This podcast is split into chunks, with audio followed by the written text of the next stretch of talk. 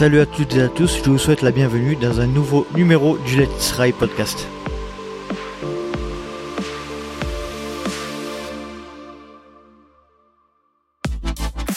Et ça y est, nous y sommes, la semaine de l'UTMB, l'événement le plus populaire de la planète Trail et je suis très heureux d'en faire partie et de vous faire partager euh, mon expérience à travers euh, ces épisodes au micro.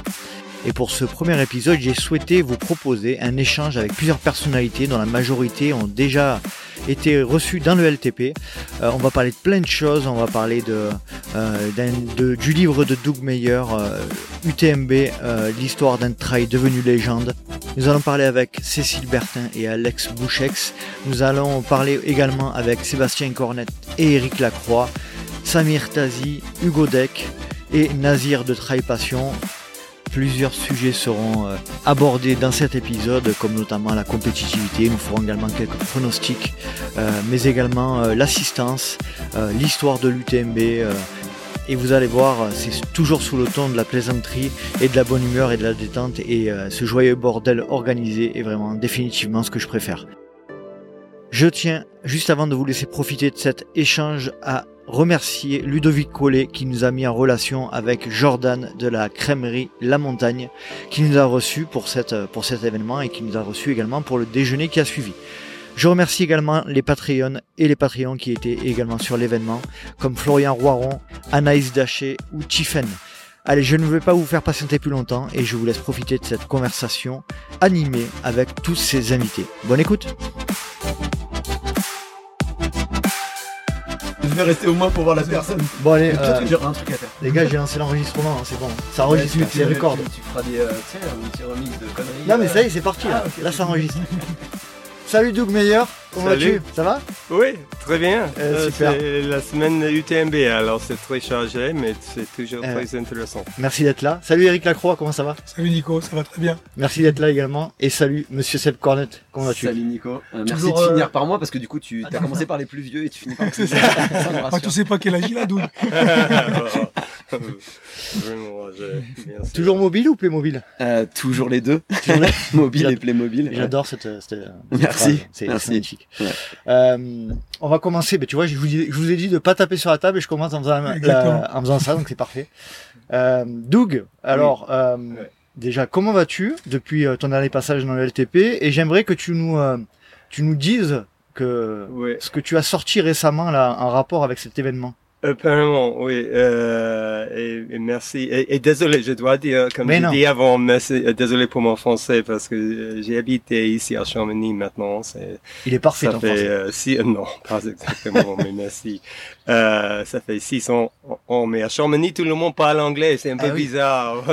non, c'est faux. un petit euh, accent euh, américain et euh, tout le monde commence à parler en anglais. Alors, non, oui, j'ai écrit le livre The Race to Change Running, The Inside Story of UTMB, le trail devenu légende dans les coulisses de, du UTMB. et alors pour moi, c'était très intéressant. Pour, pour les Américains, euh, UTMB, c'est, euh, ça reste euh, compliqué. oui, c'est pas très bien. C'est bien pas très bien connu. C'est pas très clair chez eux? Euh, euh, c'est pas très clair, pas du tout. Mm. Oui, et on, on, avec la, la distance. Mm. Euh, il y a bien sûr des stéréotypes. Mhm. Et moi, euh, on dirait quoi en français? J'ai beaucoup de casquettes. Mhm. Oui, euh, c'est ça, tout à fait. C'est ça. Euh, alors j'ai mon entreprise ici, euh, Run the Alp, mhm. pour les gens qui veulent courir ici, mais aussi je suis journaliste. Et euh, euh, pour Trail Runner Magazine aux États-Unis. Alors j'ai fait des entretiens avec les Poletti et les autres pendant les dernières 5, 6, 7 ou plus d'années. Mhm. Et euh, j'ai trouvé que c'était toujours très intéressant euh, parce que les réponses n'étaient pas exactement ce que j'ai euh, j'ai pensé. Mhm. Euh, alors j'ai trouvé euh, chaque fois euh, j'ai trouvé que c'était très intéressant et et j'ai voulu mieux comprendre la vraie histoire. Mhm. Euh, alors l'année dernière, c'était possible. euh, j'ai fait avec euh, deux stagiaires, euh, mhm. journalistes, j'ai fait 50 entretiens avec les choraux et aussi 20 heures avec les politiques. Mhm. L'idée de base, c'était quoi? C'était de de retranscrire l'histoire de l'UTMB par, euh, par ces, ces, euh, ces euh, entretiens que tu as eu avec les, gens qui font l'UTMB aux Américains. C'était ça l'idée de départ ou c'était aussi apporter aux, Français une connaissance un peu plus approfondie de, l'histoire de l'UTMB Oui, j'ai voulu vraiment comprendre la vraie histoire parce que souvent c'est le cas qu'il y a seulement ce stéréotype par exemple, euh, les Poletti, ils ont gagné beaucoup d'argent. euh, et, euh, et aussi, il y a ces choses aux États-Unis. Euh, c'est pas clair exactement. Par exemple, avec le, le podium mm-hmm. euh, avant Roy Basio, euh, il y, a, il y aurait seulement euh, cinq femmes et dix hommes. Alors pourquoi? Mhm. euh, Et en fait, l'histoire c'est très intéressant, mais euh, euh, les, les, choses comme ça, il y a beaucoup de choses comme ça. Pas, et, et j'ai voulu comprendre vraiment la vraie histoire et pourquoi ces, ces choix, les politiques et les autres ont, fait ces choix. Et aussi l'histoire. Mhm. Parce qu'en fait, euh, l'histoire, euh, moi je trouve l'histoire de 2003 euh, et en, et en fait avant un peu. C'est très intéressant et, et, et c'est pas très bien connu. Pas, pas bien connu. Hein, non, non, et, pas du tout connu aux États-Unis. Mhm. Ouais, L'UTMB en lui-même est hyper connu aux États-Unis. C'est c'est considéré comme l'événement incontournable pour les Américains de, de trail, je pense. Oui, oui, maintenant, c'était pas comme ça. Mhm. Euh, c'est seulement, je pense, les dernières, les dernières 4 ou 5 ans mm. euh, que UTMB est euh, euh, meilleur hein. connu. Mm. Exactement. Mm. Avant, c'était seulement 4, 4 lettres. hey, what? je t'ai entendu passer dans un podcast avec Dylan Bowman hier, je crois, où t'expliquais un petit peu à l'audience américaine ben, justement la signification de la CCC, de l'UTMB, de la TDS. De, On voit que, alors, c'est vrai que même si en France, c'est nous, chez nous aussi, euh, pas tout le monde est au courant de la signification des lettres, mais aux États-Unis, ça, ça va être compliqué d'expliquer. Oh, c'est vraiment compliqué. Et aussi, les courses, euh, euh, c'est vraiment différent ici pour les coureurs. Euh, parce que c'est c'est pas possible de faire des courses avec 2000 coureurs ou 2005 et, comme ça. C'est et ici, c'est ici le trail, c'est quelque chose normal, je pense. Et euh, mais aux États-Unis, c'est vraiment bizarre. si on fait du trail aux États-Unis, euh, tout le monde pense. Euh, What the what the hell are you doing? what are you doing over there? Pourquoi tu cours comme ça?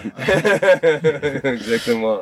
Mais mais ici c'est c'est vraiment dans la la culture mhm. euh, du pays. Alors c'est très intéressant pour les Américains de euh, de venir ici et voir l'UTMB et l'Écosse. C'est quelque chose de vraiment vraiment fou. Euh, Eric et Seb, n'hésitez pas à poser des questions ou à interagir. Euh, Eric, pour toi, euh, qui, euh, qui est un, un, expérimenté dans le milieu. J'ai cru que t'allais dire un peu âgé, comme le Seb dit tout à l'heure, ça vous y a jamais, jamais je me serais permis à mettre Yoda du trail. Ouais, c'est vrai que je venais là en 90, on a évoqué déjà. On, va pas ce qui a été dit juste avant. Hein, Seb. non, non. Ouais. Toi qui as l'expérience de, de l'UTMB, c'est quoi pour toi l'UTMB Comment tu vois l'évolution bah, J'aimerais rebondir sur, sur, sur 12 qui l'évoque et je trouve très intéressant d'avoir aussi une version éditoriale un focus de quelqu'un qui est américain mm. et qui vient faire l'histoire de l'UTMB. Parce que c'est une autre histoire, je pense, parce qu'il y a beaucoup de Français, et on le voit avec les éditions Mons, on fait un petit peu de pub, qui écrivent sur l'UTMB. Mm. Il y a des personnes qui écrivent sur l'UTMB, souvent des Français. Il y a quelques Italiens qui ont écrit, mais le regard d'un Américain, je trouve qu'il est important parce que par rapport à la culture, finalement, la culture du trail, c'est la somme des comportements qu'on a, et c'est mm. vrai que la culture est différente aux États-Unis. Beaucoup moins de monde. Euh, peut-être un regard aussi sur la préservation davantage de l'environnement. Mais je dis pas que voilà, 2500 coureurs dans les sentiers, bon, c'est limite limite. Mais euh, je trouve que le regard, il est, il est forcément intéressant et l'histoire vue par un journaliste euh, américain qui, en même temps, pratique et qui est dans le microcosme, en fait, mm. des ultra-trailers américains. Je trouve ça intéressant. Je suis curieux. Je pense mm. que peut-être euh, dans un, il y a un, sens avec, euh, c'était peut-être plus facile pour moi comme étranger. Euh, c'est c'est comme je peux être euh, un peu stupide et, et, je peux demander toutes les questions. Mhm. un peu candide, un peu quoi Candide, on appelle. oui. Exactement, parce que pour moi c'est en fait c'est un peu vrai, euh, oui. Euh, et euh, je pense c'est c'est comme ça pour tout le monde. Pour euh, j'ai j'ai pas d'histoire. C'est une enquête en fait. Oui, exactement. Oui, puis est-ce que aux États-Unis il y a il y a moins de comment dire euh, de on est plus libéré sur la parole, il y a moins de tabous et alors, alors que chez nous, oui, on aurait tendance à tourner autour du pot pour avoir une réponse qu'on n'aura jamais. Alors que arriver comme ça avec euh, la casquette d'américain, euh, bah, je suis américain, je peux demander toutes les questions. Why the hell are you doing this? Huh? That's weird. Exactement. je vais poser toutes les questions, tu n'auras pas forcément toutes les réponses, mais.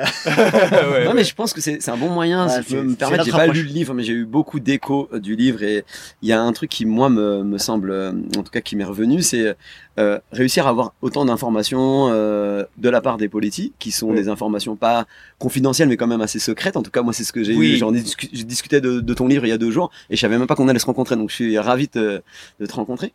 Et, euh, et, ça, je pense qu'un journaliste français hein, aurait, aurait pas eu certainement ces confidences que tu as réussi à avoir. Et l'autre point que je voulais soulever, c'est justement le paradoxe américain et l'UTMB.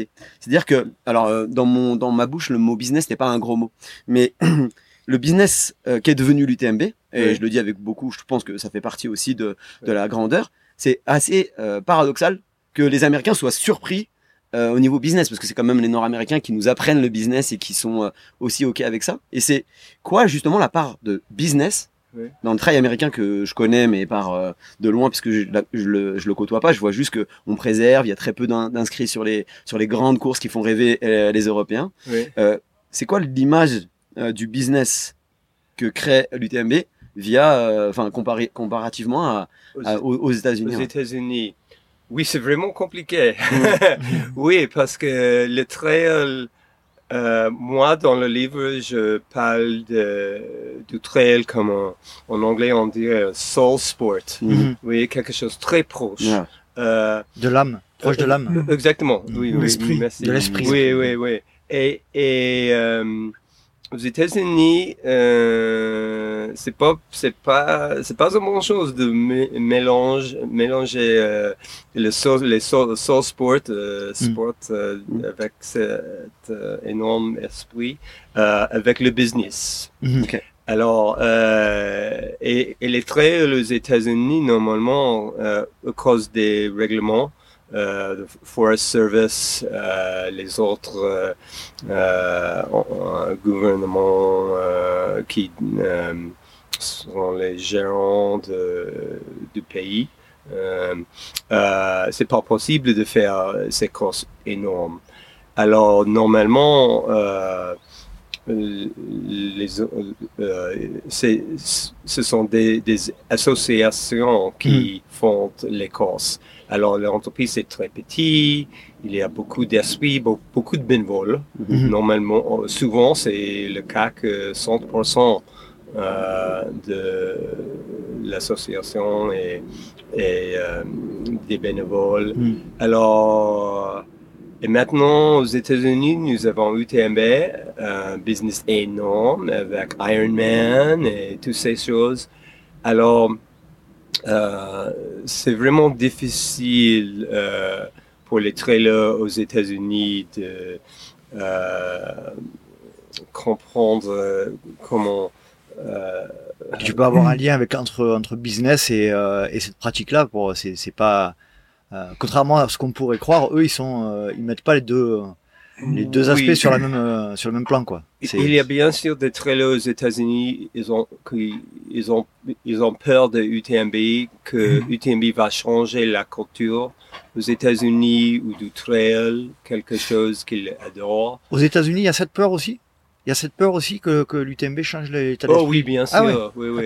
Moi, je pense, et j'ai écrit dans le livre que tout est possible. Moi, j'avais une question quand même très importante. C'est est-ce que le, le trail, la pratique de l'ultra-trail, elle doit se mondialiser?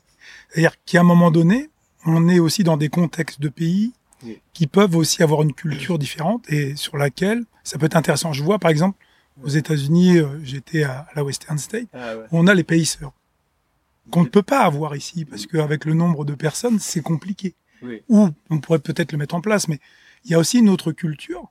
Est-ce qu'à un moment donné, toutes ces cultures de trail devraient finalement se mettre sur une même pratique C'est une vraie question parce qu'en fait, l'UTMB reste le Tour du Mont Blanc, mais euh, à la Western State reste quand même une course aussi spécifique, euh, comme il peut y avoir des courses dans, dans divers pays. Moi, je viens de la Réunion.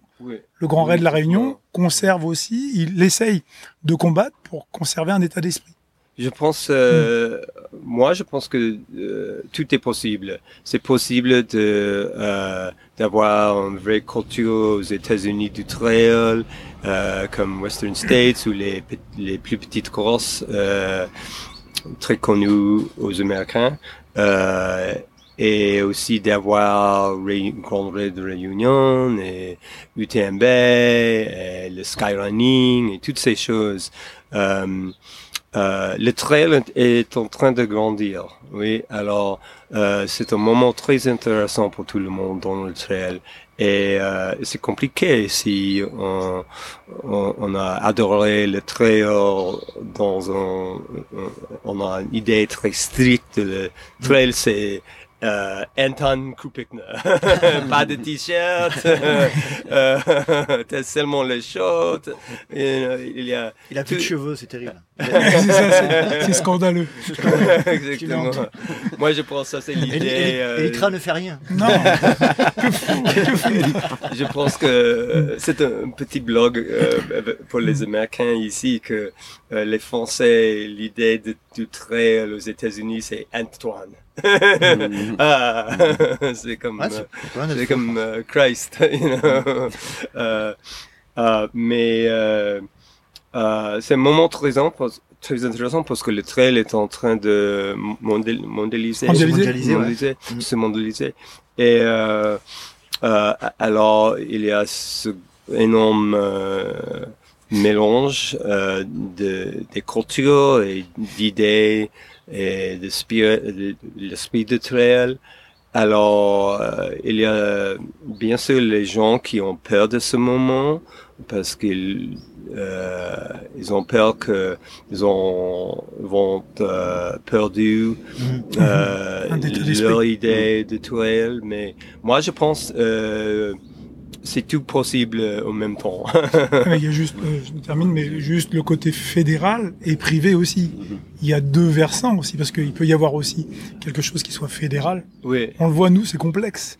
On a la Fédération française d'athlétisme qui FFA, prend, voilà. Exactement. Et en même temps, il y a un circuit privé, les Golden Trail, l'UTMB, etc. Oui, oui.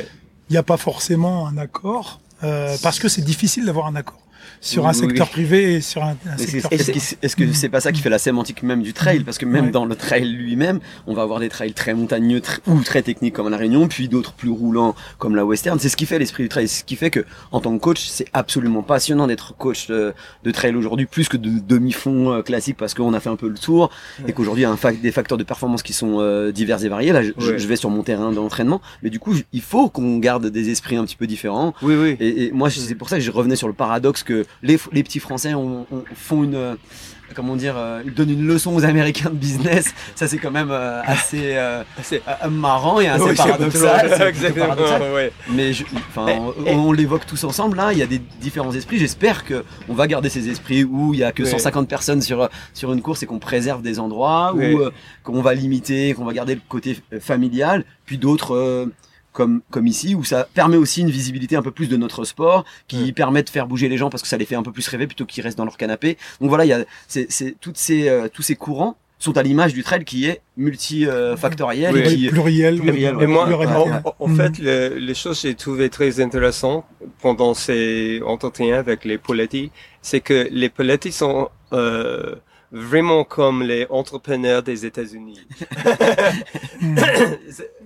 C'était comme ça. J'ai ben, souvent j'ai j'ai dit You guys are American entrepreneurs. you know, les deux, ils travaillent tout le temps. Euh, euh, ils sont vraiment passionnants, passionnants avec euh, cette idée. Ils ont, ils ont pris des, des risques, euh, des risques énormes de temps en temps. Et euh, c'est vraiment un esprit euh, américain, je pense. Mm-hmm. oui, je le comprends très bien. Euh, Seb en a parlé un petit peu tout à l'heure. Euh, quelle a été la latitude qui t'a été laissée par l'UTMB, par l'organisation, en ce qui concerne euh, ben, les, les infos qu'ils t'ont données Parce que c'est vrai que moi j'ai commencé à lire, donc je, je remercie les éditions Ah, tu l'as pas terminé Non, j'ai pas, j'ai pas encore terminé. Eh non, beau journaliste, beau journaliste. tu devais nous faire une fiche de lecture ce matin à 10h. Je savais que je, je savais que j'aurais pas dû inviter Eric, je le savais. Il une, une édition en français. Exactement, tout est en français. Il y a, en plus, il y a des images pour que tu comprennes et tout. Donc, j'ai pas fini le livre en français, je risque pas de le finir en anglais. Donc, je l'ai, je l'ai commencé. Il est, j'ai trouvé ça passionnant parce qu'il y a des, effectivement, il y a des informations qu'on, qu'on n'avait pas forcément, qu'on n'a pas forcément sur l'histoire de l'UTMB. Quelle, Ouais. quelle attitude t'a été laissée par l'UTMB, par les politiques notamment, sur les, sur les Avec infos? les. Ouais, par rapport, alors, pas forcément avec les, les infos qu'il y a dans le livre, mais je veux dire sur les, les informations un peu privées qui t'ont été, euh, qui t'ont été, euh, Oui, oui, les- dans le livre. Je dois dire que avant, j'étais pas sûr. Euh, et c'était une bonne question. Parce que normalement, souvent, je pense le monde trouve que les politiques et l'entreprise est un peu secret. Mhm. Oui, euh, j'ai entendu l'expression en français vraie usine à gaz. Mhm. C'est un peu compliqué, c'est pas vraiment clair. Euh, et euh, euh, mais mais ces dernières cinq ou huit ans, euh, j'ai fait des entretiens avec le politique et je pense que nous avons trouvé un respect entre nous trois, une confiance? une confiance. Mm. Euh, oui, parce que toujours j'étais curieuse de de leur perspective. Et c'était pas comme ça souvent avec les journalistes. Mhm. Ils écrivent comme ils veulent. Mhm. Ouais, Je, voulais- ouais. je vais intervenir là-dessus parce que souvent on est jaloux de la réussite aussi en France. Mhm. Ah, bah, quelqu'un réussit, euh, il y a une sorte de mimétisme et dit, eh ben voilà. Et puis finalement, quand c'est un peu euh, tenu un peu secret parce qu'on est tous vulnérables, on veut pas forcément montrer la vulnéra- vulnérabilité. Oui, oui. Donc ça paraît un peu secret. Mais finalement, c'est, ça reste une entreprise. C'est une entreprise qui organise de l'événementiel, oui, où les gens vont être en sécurité, où les gens viennent chercher une sorte de produit finalement, oui. quand bien même on peut créer des émotions. Oui. En tout cas, euh, étant donné qu'il y a énormément de monde, c'est normal que ce soit bien organisé. Oui. Donc euh, c'est aussi important. Donc il y a une sorte de, de dilemme là-dessus entre l'esprit et les gens quand même demandent un produit ou que ce soit très très bien organisé ou que ce soit voilà clair, etc. Donc je trouve que faut savoir ce qu'on veut à un moment donné. Ouais. Euh, et si on veut une compétition, on fait une compétition, c'est de la performance, on veut optimiser son potentiel. L'organisation nous permet ça. Oui, oui, exactement. Oui. Euh, mais, mais, euh, ah, de répondre à ton question, euh, j'ai trouvé que euh, les politiques, en fait, après 20 heures, euh, ils ont répondu à, à toutes les questions. Mhm. Et, et, et, et c'était, et j'ai trouvé que c'était vraiment euh, émouvant. Euh, euh, ils ont parlé, j'ai demandé, j'ai une, une liste énorme de questions Mhm. euh, pendant 20 heures. Euh, nous avons commencé avec les entretiens en septembre, je pense, et nous avons fini euh, décembre peut-être. Et euh, j'ai trouvé qu'ils ils étaient très ouverts en fait, et c'était pas exactement. Euh, j'ai pensé que ça, euh, que peut-être ça, euh, ça va être euh, plus euh, plus difficile avec Et mais c'était pas le cas. Mhm. Et et euh, en, en, fait, c'était incroyable. Nous avons parlé de tous les sujets. Euh, l'entreprise, le business, euh, pourquoi est-ce que tu as fait ce choix, euh, et le Ironman et les, les autres entreprises euh, qu'ils ont ils ont voulu d'acheter UTMB, pourquoi pas, pourquoi pas, euh, Spartan aussi. Euh, et j'ai trouvé enfin que les deux étaient très ouverts. Ouais. Et c'était pas c'était un, peu d'un, surprise pour moi. Est-ce que tu penses que c'est lié au fait que tu habites à Chamonix depuis de nombreuses années, que cette confiance a, a grandi et euh... Ils ont lu mes articles, bien sûr, et euh, je pense que et, et, Michel et nous, nous sommes des trailers. Mhm. J'adore le trail, euh, bien sûr. Et puis quatre mois de questions, quatre mois de questions. quatre mois, ça permet d'apprendre à se connaître. Oui, oui. Peut-être. C'est pas une seule fois. Exactement. Oui, exactement. Oui. Et euh, hmm. euh, alors, euh, enfin, j'étais fini avec toutes mes questions. C'était le moment de d'écrire le livre. Oui. Mais, mais, mais, maintenant, euh, ça continue. oui, il y a des questions, bien sûr, avec mm. euh, Tasha. Et, mm. et euh, est-ce que c'est un bon choix à ce moment de, euh, Chris. Euh, Par rapport à au partenariat d'Asia UTMB, ouais, effectivement, c'est un sujet, c'est un sujet particulier. Euh, on va pas rentrer dans ce sujet-là, hein, c'est pas le, c'est pas le débat. S'il y avait un, s'il y avait un élément à retenir, alors je vais te poser un peu la question là pour terminer sur ce sujet. S'il y avait un élément à retenir de la réalisation de ce livre, ça serait quoi pour toi? Maintenir à retenir, c'est-à-dire un résumé, un résumé, quelque chose ou quelque chose qui t'a marqué vraiment particulièrement sur que tu souhaiterais partager sur ce livre. C'est dur, hein je sais que c'est dur. en, un mot ou une phrase. Comme ça. Bon chant. yeah, exactly. 20 years.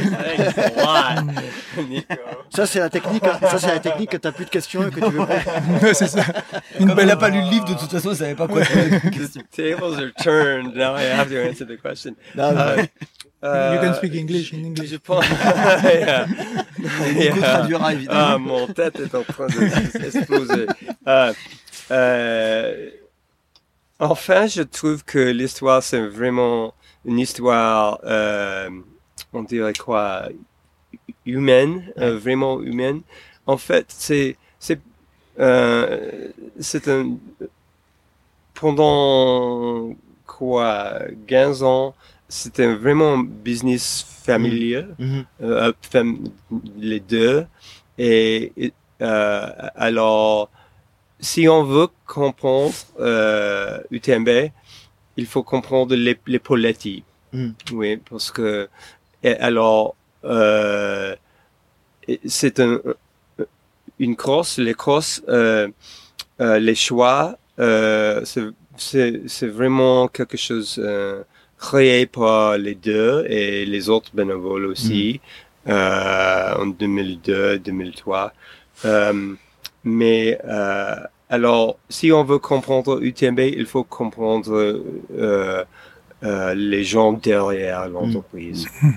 Et, euh, et ça, pour moi, c'était le vrai but de, du livre, c'est de meilleur mieux comprendre euh, le euh, l'histoire des l'histoire des, personnes derrière les courses. Et si on, et si j'ai j'ai fait ça, euh, euh, je pense c'est bon, j'espère, dans un petit sens, c'est bon pour tout le monde du trail. C'est un regard un peu plus humain Exactement. C'est ça. Ouais, exactement. sur les politiques. Parce que les politiques et l'entreprise sont un vrai stéréotype aux États-unis. C'est ça. Euh, Mais pas qu'aux États-Unis. Hein. Pas qu'aux États-Unis, je te confirme. Tout autour.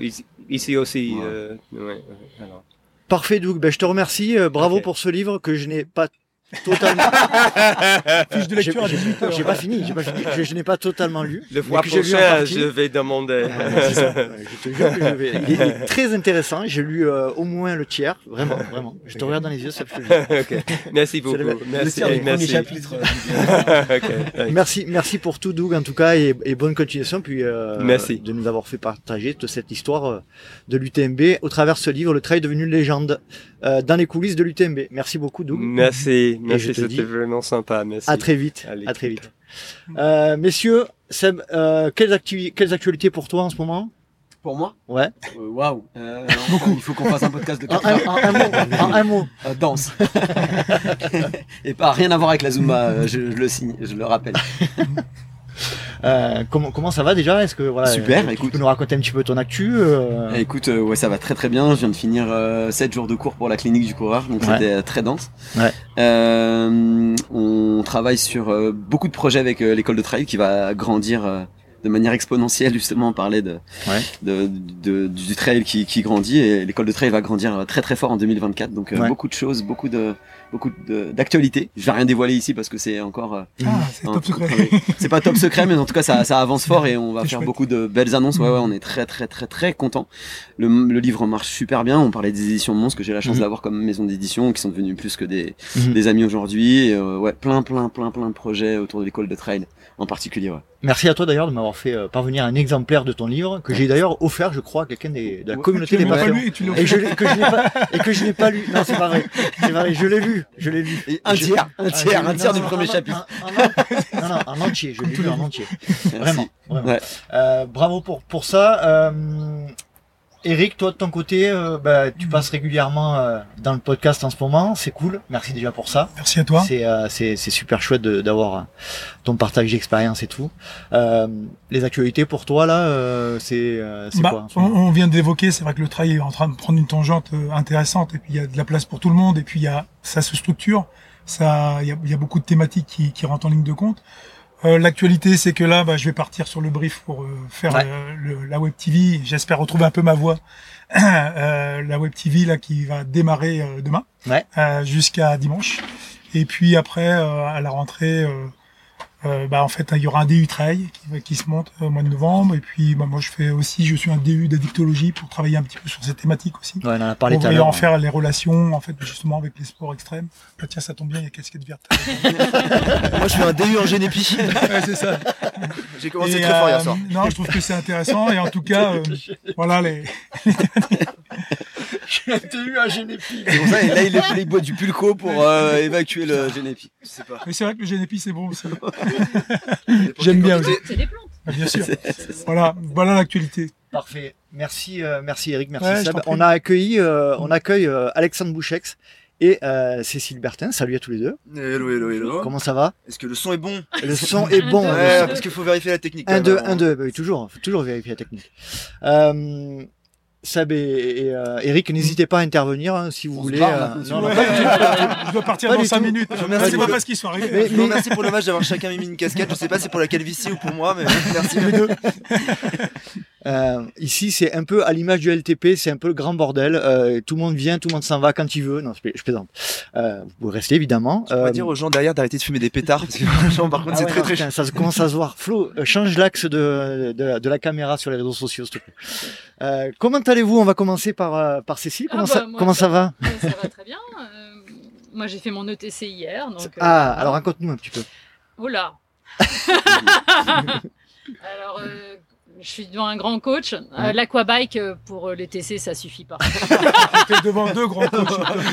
oui, moi, je fais 20 donc c'est normal un grand coach. Mais, non, non, c'est vrai en plus. Non, non, euh, ça suffit pas. Voilà. Non. Non, le dénivelé positif, euh, ça suffisait pas. T'habites à Paris, c'est ça hein? Ah non, non, j'habite en Auvergne. Enfin, moi, ah, j'habite dans le Bourbonnais, donc moi, c'est plat. mais j'ai vraiment cet été, j'ai pas eu le temps de faire autre chose que hmm. de l'aquabike. Ah et donc, ça ne suffit pas. C'est Alex qui a Paris, ouais. Et non, j'en ai bien, bien morflé. donc, non, mais après, c'est ce que je disais, franchement, euh, alors je vais peut-être me fâcher avec des gens de l'UTMB, mais c'est pas grave. Euh, je préfère largement la MCC qui a vraiment un intérêt. Alors c'est plus long, c'est la distance, évidemment, n'a rien à voir, c'est un 40, mais mm. euh, le parcours de la MCC, tu t'en prends plein la vue et euh, tu te fais vraiment 40 km où tu fais au moins 35 bornes euh, en, la tête en l'air en disant ah waouh, c'était quand même bien d'être venu. Euh, le TC, tu as plus l'impression qu'on te fait faire du, enfin, du D+, pour te faire faire du D+, et c'est euh, un peu, euh, voilà. Je me dis que pour vraiment quelqu'un qui débute, c'est un peu dommage, en fait, parce que mhm. le positionnement était sur, de faire une course pour les débutants. Et leur donner envie. moi, ça aurait été mon premier trail. je pense que je retournais au marathon, quoi. Enfin, ah vraiment, c'était pas, tu vois, mon premier trail, moi, ça a été le marathon du Mont Blanc, à mhm. l'époque où on terminait là-haut. Euh, moi, j'ai un souvenir de m'être dit, bon, bon d'en avoir bavé évidemment, mais mm. euh, quand, voilà, dis, je suis pas venu pour rien. Là, j'étais un peu plus déçu pour, euh, pas pour moi, mais pour les ceux qui, pour qui c'était réellement le premier trail. Je pense qu'il faudrait redéfinir un parcours. Hmm. Voilà. Donc là, maintenant, je suis blacklisté chez l'UTMB pour l'année prochaine. Mais non, mais non, mais non. non sachant que, ce qui est dur sur cette course, c'est que euh, finalement, tu passes plus de temps dans le tunnel du Mont Blanc ah bah que là, sur la course. ça, donc... là, là, pour reconnaître qu'ils ont joué de malchance. C'est un peu, euh, pour ceux qui savent, pour ceux qui savent pas, il y a eu des gros soucis suite à la fermeture du tunnel de Fréjus. Du coup, le tunnel du Mont Blanc est fermé, donc du coup, c'est un peu le bazar. Quelles sont les actualités du coup, euh, Cécile, pour toi en ce moment? Je, vois que tu, continues à écrire euh, beaucoup sur ton blog là. Euh, oui, oui, oui, bah, là, enfin, mon gros truc, c'était surtout, je sors un livre bientôt. Ouais, vas-y. Et donc, il est parti à l'impression hier après-midi pendant que j'étais dans la montagne. Donc ça, c'était ça vraiment le truc qui a fait que j'ai pu faire que de l'aquabike cet été parce que c'était un gros projet qui a pris une envergure que je n'imaginais pas au départ et qui sera lancé officiellement. Tu feras un livre sur l'aquabike? Ouais, ah bah je vais enchaîner derrière. Comment rater le TC à la aquabike Ça sonne bien, c'est. non, non, c'est mon gros, mon gros truc. Euh, et puis, euh, ça sortira pour la Saint-Élion. D'accord. À l'occasion de la Saint-Élion. On fait une grosse sortie. Et puis voilà, et puis sinon, euh, non, je cours plus beaucoup, moi. Je remplis des flasques maintenant. Ouais, tu remplis les flasques, apparemment. Voilà. Bon, toi, bah si, je suis à la Parisienne dans 8 jours. Ah, tu, tu fais la Parisienne. Bon, attends, ah bah tes cours d'aquabike et ton UTC vont servir. À mon avis, ça va être un peu plus raccord avec les Bon, merci d'être là déjà, Cécile. Bah, c'est cool. C'est cool de te revoir. Euh, Alex, comment ça va? Ouais, bah bien. Euh, bah, toujours bien, toujours bien, toujours bien. Euh, c'est là, c'est juste un peu difficile ce matin parce que comme je disais hier soir, on était à l'arrivée de, de, la victoire de Marilyn ouais. Euh, Nakash sur la TDS qui arrivait euh, à minuit. elle a fait tous les efforts qu'elle a pu pour arriver le plus tôt possible, mais c'était déjà un peu tard. Et quand il est en conditions particulières à la TDS cette année. Ouais, bah franchement, ils ont l'air d'avoir pris assez cher. ça m'a donné envie, moi, ça m'a donné envie. C'est la seule que j'ai pas encore faite dans les longues distances de Donc, euh, donc ça m'a donné envie euh, pour plus tard parce que euh, de, de ce qu'on me décrit aussi de la course, c'est qu'elle est dure, mais que sincèrement, c'est pas si dur que ça non plus. Donc, euh, donc ça peut se courir et euh, vu la vitesse à laquelle les les trois quatre premiers sont arrivés, euh, j'ai pas voilà, j'ai pas d'inquiétude à me dire que, je pourrais aller sur ce format-là si je me vois refuser l'accès du grand final d'Asia by UTMB l'année prochaine. Donc peut-être qu'il y aura une TDS dans le tas. Mais donc ouais, hier soir on a fait ça et donc bah, forcément minuit et la ligne d'arrivée est à Ludo collé pas loin, ça part en génépi. Et euh, donc là ce matin ça pique un peu et ça me rappelle que maintenant dans deux jours il faut courir donc euh, donc maintenant là, là tu, comme tu peux le voir je, je bois de la flotte euh, je bois de la flotte pour évacuer et pour euh, arriver le mieux possible au départ vendredi à 18h place du triangle place du triangle de, pourquoi, tu, pourquoi tu prends un accent provençal comme ça d'un coup rien à voir. Attends mais pour moi pour moi pour moi ici c'est le sud hein, ah oui déjà d'ailleurs t'as un t-shirt. J'ai remarqué. un t-shirt alors que nous on est en doudoune. Toi t'as un doudoune sans manche.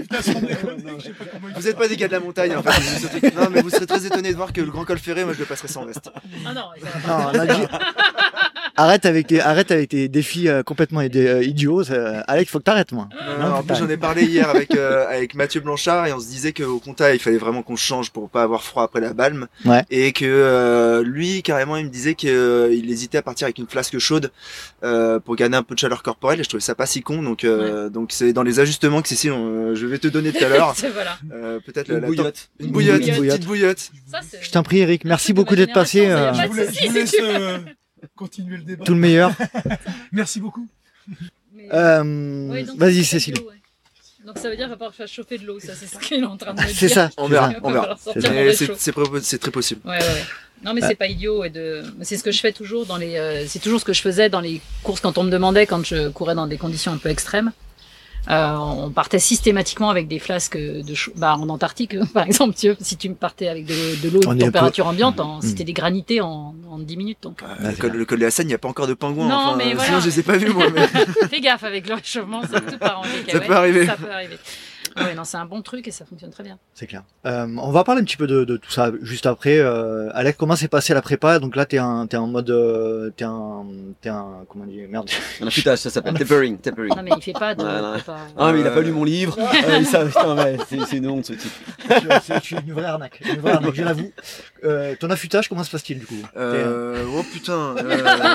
non mais utilisez pas des mots. Pas... Ouais, déjà, déjà, il y a trop, il y a trop de lettres. déjà, il y a trop de lettres.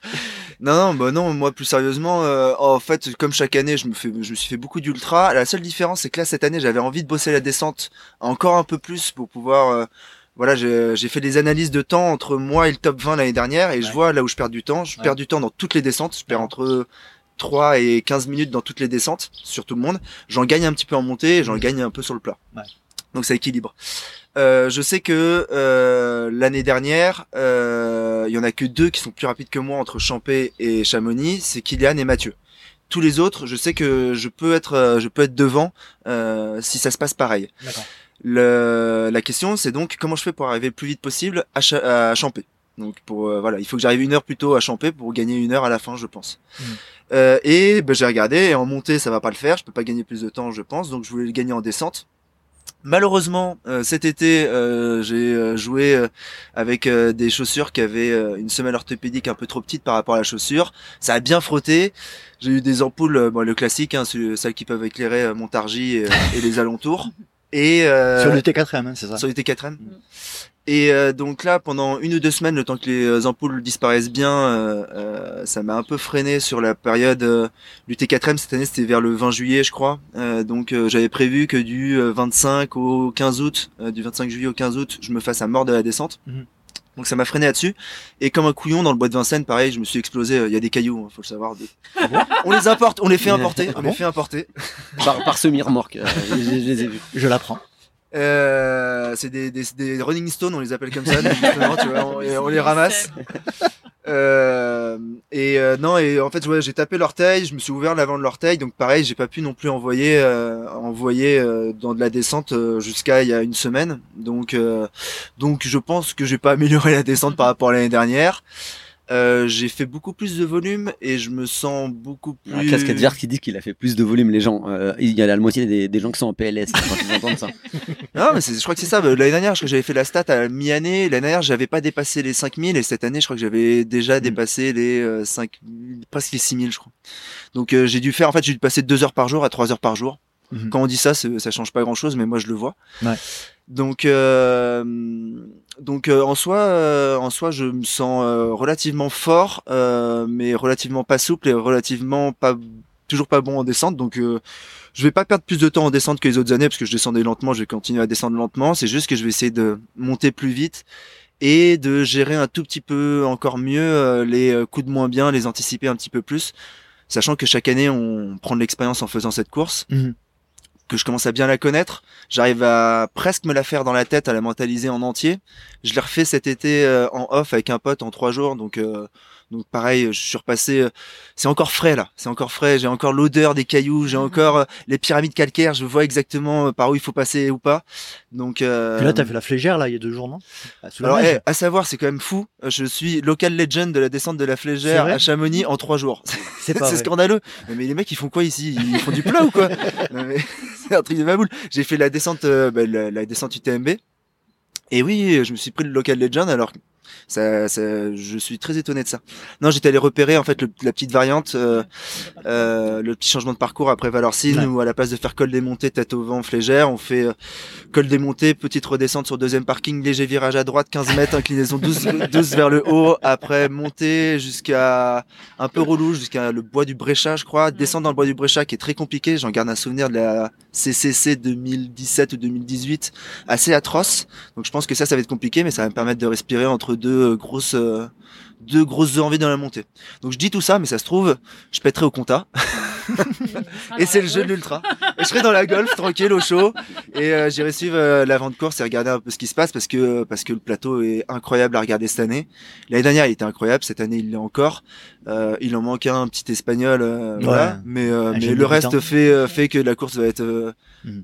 incroyable, je le pense, et surtout à l'avant. Et et ça va au vu des personnages qui sont au départ, euh, il y a je sais pas 10 stratégies différentes peut-être pour gagner mm. et euh, bah, il y en aura qu'une qui va marcher donc ça va être intéressant de voir euh, c'est lesquelles qui fonctionnent pas quoi. C'est clair. J'en profite pour accueillir Anaïs. Salut Anaïs Daché. Fidèle, fidèle Patreon qui a intervenu déjà dans le podcast à plusieurs reprises. N'hésite pas à poser des questions, hein, comme tu le souhaites. Seb également. Hein, N'hésite pas. Alors, déjà, je tiens à dire, c'est euh, une bonne stratégie euh, qu'a voulu mettre en place euh, Alex, parce que moi, je fais partie des coachs qui pensent que un trail, ça se perd en montée, ça se gagne en descente. Mhm. Donc, ça se gagne pour plusieurs raisons. Déjà, parce que tu vas un peu plus vite, tu fais plus d'écart. Là, les tests que nous on a effectués avec Pascal Valucci lors des des, des tests qu'on a qu'on a qu'on effectue chez Patrick Boa. et puis toutes les études qui sont menées, qui ont été menées après la Maxi Race, démontrent que ben si t'es un bon descendeur, euh, t'as moins de dégâts musculaires et donc du coup derrière tu regrimpes mieux.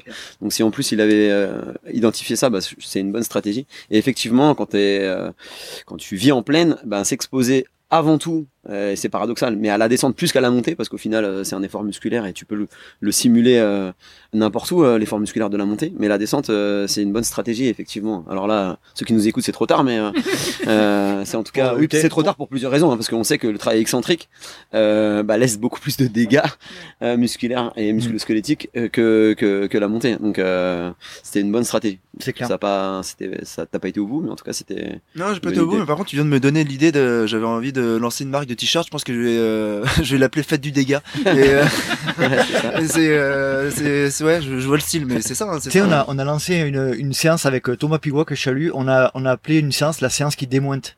Ah ouais, ouais, très bien. Tu fais du démoin et ça te démonte. c'est pas mal. on va parler un petit peu de votre association, duo. Je sais pas comment on peut l'appeler. pour, pour, j'ai envie de poser la question. Pourquoi? Ah, bonne question. Je raconte Fais l'intro, fais l'intro, fais l'intro. Euh, il m'a, il m'a, touché mon micro. Et on a bien dit le micro, hein, c'est pas un message codé pour lui dire que j'ai touché autre chose. non, non. Euh, non, mais en fait, alors déjà, moi, je faisais des assistances. Déjà, depuis, euh, c'est un truc que j'aimais faire avant de connaître Alexandre.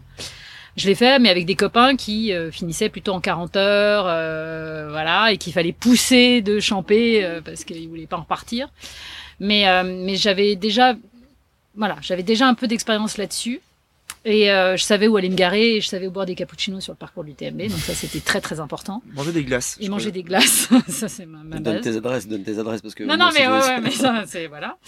Et, euh, et en fait, c'est donc moi quand euh, donc je suis journaliste hein, à la base et donc j'ai voilà, j'ai interviewé Alex et c'est dans notre discussion qu'on a évoqué le fait de l'assistance où donc Alex revendique le fait qu'il n'aime pas ça, enfin qu'il n'en voulait pas et il se trouve que, assez paradoxalement, je suis contre aussi. Donc, ce qui est assez drôle, c'est qu'on. Ah ben c'est un peu la logique du moins plus moins plus moins, par moins égale non, plus. mais le fait que je considère et je continue de le dire et comme Alex, j'ai exactement le même discours que lui. C'est c'est il y a une inégalité avec l'assistance. C'est hmm. très clair. Et donc je suis à 100%. cette année. Mais cette année. Mais non, non, mais toute l'année dédicace pour, euh, ça sera après, ça sera après l'UTMB, rassure-moi. Tu vas diffuser. Ouais, donc, euh, cette année, c'est une vraie galère. oui, oui, non, mais bon, on est d'accord, mais euh, je parle même en général, en fait, sur toutes les courses. Et comme moi, mon expérience, elle est sur, en plus sur des courses dans le désert ou des choses hmm. comme ça, où personne n'a d'assistance, où du premier au dernier, ils auront, il faudra qu'ils se débrouillent au ravito et tout ça. Donc moi, je suis à 100%. Le problème, c'est que donc, sur un UTMB, c'est pas le cas.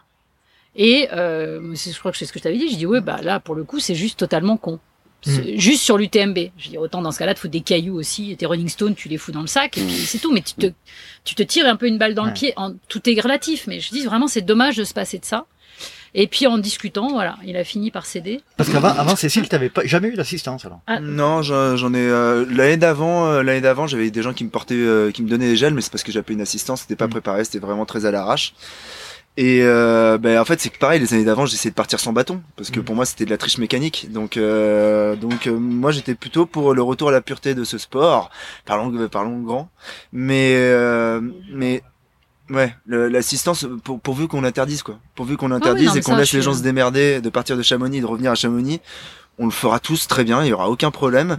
Mm. juste on sera on se débrouillera un peu plus tout seul quoi. Et je trouve ça, oui. Je trouve ça super intéressant. Enfin, je trouve que ce serait, ça remettrait les, voilà, le trail euh, à sa vraie discipline. Après, je vais mettre les pieds dans le plat. C'est euh, moi, c'est un sujet qui me euh, divise un peu. Euh, C'est-à-dire, je me, j'entends ce que tu, ce que vous dites sur l'assistance, etc. Sur, mais d'un côté, je me dis, l'assistance, ça permet de créer des, des émotions euh, partagées. Ah et, bah, je, pense notamment à, à, Virginie ou à Jade. Avec qui j'ai partagé des, des, moments absolument fabuleux à Madère notamment. Vous, euh, qu'est-ce que vous en pensez de ça? Du ah coup, est-ce que vous vivriez les mêmes euh, émotions ensemble si vous l'avez, si vous aviez pas cette expérience ah bah, de Toi oui. Enfin, toi tu n'as pas besoin de moi. Si, il y a des trucs différents, tu vois, quand, quand, quand tu loupes un ravito et que ah, bah après, pendant deux heures, je flippe que tu te sois pris, euh, enfin, que t'aies loupé un virage en montagne, effectivement, je vis des émotions, tu vois. je vis des émotions, c'est différent, donc je m'inquiète, etc. Voilà, mais ça, c'est, c'est, c'est pas positif, tu vois. Bah, non, mais ça reste des, émotions, donc peu importe si elles sont, euh, non, non, mais là, dans le trou ou pas. Mais euh, oui, cette notion de partage est importante quand même. Oui, clairement, clairement, il y aurait, il y aurait moins de ça. Il y aurait moins de ça. Après, est-ce qu'on est là pour faire du partage ou est-ce qu'on est là pour faire du sport? Ah, euh, Alors, est-ce que le sport c'est pas du partage Moi, très honnêtement, je pense que celle qui gagne le plus dans le duo, c'est moi, parce que moi, Combien il donne du coup non, oui, non, excusez-moi, entre guillemets. Beaucoup d'amour. Je suis bénévole, j'ai une casquette. Formidable. Que j'ai vraiment pas une tête à casquette en plus, moi, alors. Euh, mais bref, non, mais, euh, euh, donc moi, je faisais de l'ultra. Et moi, j'en fais plus parce que, euh, donc, là, très honnêtement, euh, je, c'est ma méthadone à moi. C'est-à-dire que je suis en sevrage d'ultra, que je sais que je pourrais plus en faire. Mm. Et c'était pas évident de quitter à 100% ça. Euh, je pourrais suivre comme journaliste, donc suivre les élites et tout, c'est quand même pas la même chose. Mm. Là, l'avantage, c'est que j'ai cette phase de transition grâce à toi qui me permet hein. de. C'est très honnête ce que tu dis. Ah non, non, mais vraiment, c'est-à-dire que ça me permet moi de continuer mm. à vibrer un peu. Très honnêtement, l'UTMB de l'année dernière, ça a été fou furieux. Mm. Tout le monde me dit, mais t'as pas envie de dormir? Ah bah non, alors là, comment j'étais. Quand tu fais l'assistance, t'as rarement dormir Déjà, t'as pas envie et, et on a vraiment vécu quelque chose de super fort. Enfin, de mon côté, moi, c'était vraiment, il y a eu une émotion et tout. Donc, moi, j'y gagne, très honnêtement, euh, à continuer à faire ça le temps de, voilà, de me détacher complètement du monde de l'ultra trail. C'est rigolo, on rencontre, il y a une ambiance et puis il y a une course dans la course parce que là pour le coup, bah ouais, les assistantes, parce que c'était, mm. il se trouve que l'année dernière on était plutôt un groupe de filles euh, au niveau des, des chronos. On s'est super bien entendu, il y a une vraie ambiance qui règne, on se rend service, on machin, donc il y a vraiment une, super ambiance à ce niveau-là. Donc euh, ça, c'est, euh, ça fait partie des, des, choses très très chouettes à vivre. Et puis comme en plus Alex, du coup, tu traçais quand même pas mal ça m'a permis de finalement suivre les élites parce eh que j'étais arrivé au ravito mmh. quand euh, tout, euh, donc j'ai vu la bagarre euh, aussi en tête, donc ça c'était super. J'ai tout fait en fait l'année dernière. Et toi, Alex, ton point de vue sur ce sur, sur ce côté partage avec avec Cécile, ça t'apporte quoi de plus? Est-ce que ça te rassure par moment? Est-ce que parfois c'est un peu aussi négatif? C'est quoi le, ton approche? Alors déjà, j'ai une totale confiance en Cécile, donc euh, tu vois, ça me sécurise de savoir que euh, euh, au ravitaillement, il y aura ce qu'il faut, il y aura les mots qu'il faut, mm. euh, il y aura euh, les indications qu'il faut aussi. Il y aura aussi, si moi j'ai envie de me, de pas de m'énerver contre elle, mais de lui dire non, je pourrais dire non à quelqu'un. J'en ai besoin de temps en temps, tu vois, il faut que ça ressorte un peu. Euh, donc euh, il y a l'aspect voilà logistique de course où ça me sécurise à fond euh, et, et c'est c'est purement de la logistique. Il y a l'aspect donc moi je vais utiliser d'autres mots mais mais c'est parce que j'aime bien taquiner mais c'est de l'accompagnement de fin de vie. Euh, mais, euh, mais ça me fait plaisir de pouvoir euh, te, te, te, t'inclure encore dans le monde de l'ultra, euh, dans le monde vivant de l'ultra, et de pouvoir d'une certaine manière te faire courir. Mais ça peut être à double tranchant parce que là tu, tu t'adresses à elle, mais elle, elle pourrait aussi te renvoyer le truc si jamais t'es en vrac et que du coup, elle, elle t'accompagnera dans la fin de vie de ton bah, ultra. D'un autre côté, c'est ça. c'est ça. Ça arrive, ça arrive aussi, c'est le jeu, hein, on le sait, on le sait. De toute façon, on est tous en fin de vie à partir de, allez, Trian, on est en fin de vie. euh, je qu'il allait dire 30 ans, j'ai Non, non, non, je, je, les ai dépassés, ça y est, donc je peux plus le dire.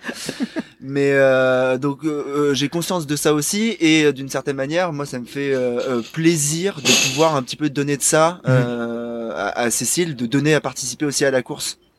Donc si on pouvait avoir 30 assistants assistants, je pense que j'en aurais 30 euh, bah, pour pouvoir ravir ces gens-là. Et euh, s'il faut, on peut ramener aussi les enfants pour leur faire découvrir ce milieu, faisons-le. Mais euh, mais j'en reste au point que il faut l'interdire ce truc. il faut l'interdire. Donc c'est vrai, c'est paradoxal comme discours quand même. Ouais, c'est paradoxal, mais en même temps, c'est vrai. Excuse-moi, c'est du, coup euh, euh, l'an dernier, celui qui a été le plus rapide sur les ravitaillements, c'est Mathieu, avec mm. euh, la sa chère et tendre Alix. Et effectivement, j'entends ça, puis je pourrais partager euh, complètement ça. Maintenant que c'est en place, ben ça serait stupide de pas en bénéficier, surtout quand euh, et, et, je, je, parle même pas des élites, hein, je parle de tout le monde parce qu'il y a mm. ce partage, parce qu'il y a cette euh, cette ce, ce, ce poids mental qui, qui qui est soulagé. C'est un vrai partage. En tout cas, moi je le fais. Là, je vais le refaire cette année, euh, et c'est c'est un bon un bon moment de stress pour les ah accompagnants. C'est bien. Certains disent, moi je préférerais courir hein, vraiment. de, de le, je pas comment toi tu le vis. Non, non, là, là, pour le coup, non, parce que enfin, moi, ça y est, j'ai fait le deuil. je sais que pour moi, c'est. Euh, voilà. Mais Euh, par contre, tu vois, j'en ai discuté parce que j'ai interviewé euh, Germain Grangier qui était sur le Val d'Aran et euh, lui me disait justement un des trucs qu'il a apprécié sur cette course, c'est qu'il y a beaucoup moins de, postes d'assistance. Mm. Je ne vais pas dire de bêtises, je crois qu'il y en a plus que trois. Ouais, ouais, trois. Donc du coup, ça limite beaucoup plus. Et il me disait là, on commence, on, on est obligé de beaucoup mm. plus se dépatouiller tout seul et tout. Et on il me dit j'avais un sentiment de retrouver un peu quand même ce qui est ma pratique. Ouais. Et mais mais oui, mais c'est chouette de partager. Je comprends du premier au dernier. Je comprends que quand tu as passé une année, voire deux années de ta vie à sacrifier énormément de choses personnelles, ta famille a aussi envie d'être là, envie de t'accompagner, de partager. On est d'accord que c'est paradoxal de mmh. discours. C'est juste mmh. au niveau purement euh, technique et tout, c'est enfin, un avantage. Et donc ceux qui n'y ont pas droit, qui ne l'ont pas parce que personne ne vient, sont désavantagés. Ce qui est un peu dommage. Voilà, c'est tout. Anaïs, je fais appel à toi. Euh, tu as remporté la, la VVX là récemment, à 80 km. Tu as été, euh, t'as as eu une assistance de, de Nico, ton, ton copain. Quel est ton point de vue sur cet aspect-là? Oui, oui, oui. Donc c'était en, en, mai, euh, donc sur 80 km et donc ouais, Nico, ma mère et ma sœur euh, suivaient en voiture et étaient là du coup sur certains points. Alors c'était voilà, c'est beaucoup moins long que l'UTMB, beaucoup moins technique euh, et on avait beaucoup moins bien préparé que j'imagine Alex et Cécile, mais mais mine de rien, euh, bah il y avait ce côté où bah au bout de ouais 50, 60 bornes où voilà ça commençait à être dur. Je me disais bon allez euh, dans 5 bornes tu les retrouves. Donc mentalement c'était chouette de se dire bon allez dans 5 bornes tu les retrouves tu vas voir les mots qu'il faut les sourires qu'il faut ils vont te rebooster. Donc ça c'était chouette et puis ouais les, les émotions euh, qui bah moi que moi j'ai vécu et puis que eux ils ont vécu à l'arrivée. Enfin ma mère ma sœur qui pleure à l'arrivée euh, et tu penses que le fait d'avoir un accompagnement ça a décuplé ces émotions à l'arrivée? Elles auraient pas eu les mêmes émotions si elles si elles t'avaient vu qu'à l'arrivée? Ah je sais pas. Je suis pas sûre. Hmm.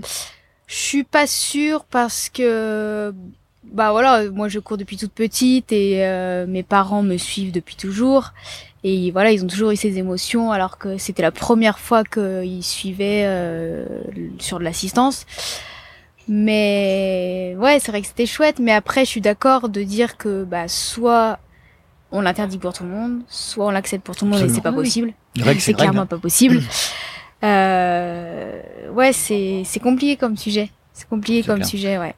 C'est ça, à l'inverse, est-ce qu'il faudrait pas rendre l'assistance obligatoire C'est dans ton pack de départ. Est-ce que tu as ton Cécile dans le sac C'est vraiment. Euh, Est-ce que tu as ta bouillotte chaude à 32 degrés avec toi?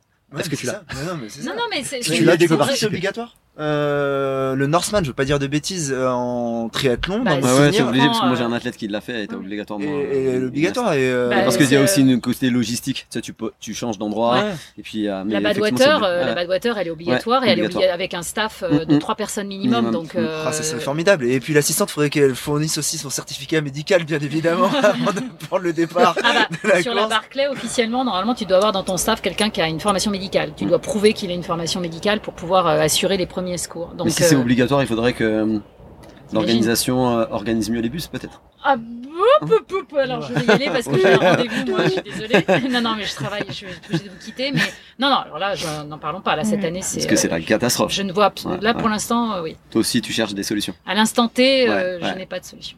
À l'instant où on se parle. Donc, on cherche une moto avec un plein d'essence. c'est pas grave. Scooter, scooter. Il n'y a pas besoin. T'as le permis voiture. C'est tranquille ici. Non, mais c'est. Qu'est-ce qu'on te souhaite, Cécile? On va te laisser partir du coup bah, euh, oui, que je sois à l'heure à mon prochain rendez-vous. Ah, ça c'est bien ça. est un objectif. Non, non, mais moi, euh, plein, tout, tout, va bien, que mon nouveau livre fonctionne. Parce que j'y ai mis du mien. Hein, tu, peux, tu peux rappeler, il sort quand? Il sort euh, là, il va sortir fin octobre, mais il sera sur la Saint-Élion. Et le titre? 60, Les 60 plus belles courses du monde. Magnifique. Par celles et ceux qui les ont faites. Donc c'est un classement absolument pas objectif. Au moins, c'est clair. Non, non, mais c'est vrai, c'était l'idée de demander aux gens, aux coureurs euh, mm. lambda, de me faire un, voilà, une petite. Euh, un petit retour sur. Ouais, et euh, ça m'a donné des belles surprises avec des choses qu'on s'attendait, mm. voilà, on va dire, et, et d'autres. Les côtes de Paris, par exemple. Non, non. Alors là, pour le coup, non, je suis désolée, c'est pas sorti. Non, mais par exemple, Alex, je vais, je vais juste, je vais juste donner un, un, un, exemple parce que je m'y attendais absolument pas. Donc il y a des mix de témoignages de coureurs lambda et de coureurs élites. Et en discutant avec Xavier Thévenard, qui m'a très gentiment donné donné de son temps, euh, sa course préférée, c'est, il m'a dit, moi, c'est le trail des aiguilles rouges. Donc c'est vrai que je m'y attendais absolument pas. Mhm. Parce qu'il m'a dit c'est pour moi le plus beau condensé du plus beau parcours, de la plus belle mm. saison. La montagne est splendide à ce moment-là et tu en prends plein la vue pendant. Et je m'attendais pas à ce que ce coureur élite qui est quand même connu pour d'autres participations me sorte ce trail-là. Donc vraiment, il y a eu des discussions qui ont été absolument passionnantes et, euh, et c'était vraiment un très très chouette travail. Parfait. Et voilà. On attend avec impatience ce Mais oui. Hein Merci beaucoup Cécile. À tout à l'heure. Ouais, ça marche. Oui, parce Nazir. Que Nazir, viens nous rejoindre. Nazir, le Trail Passion. Passion Trail, Trail Passion Trail Passion. salut. Comment vas-tu Nazir?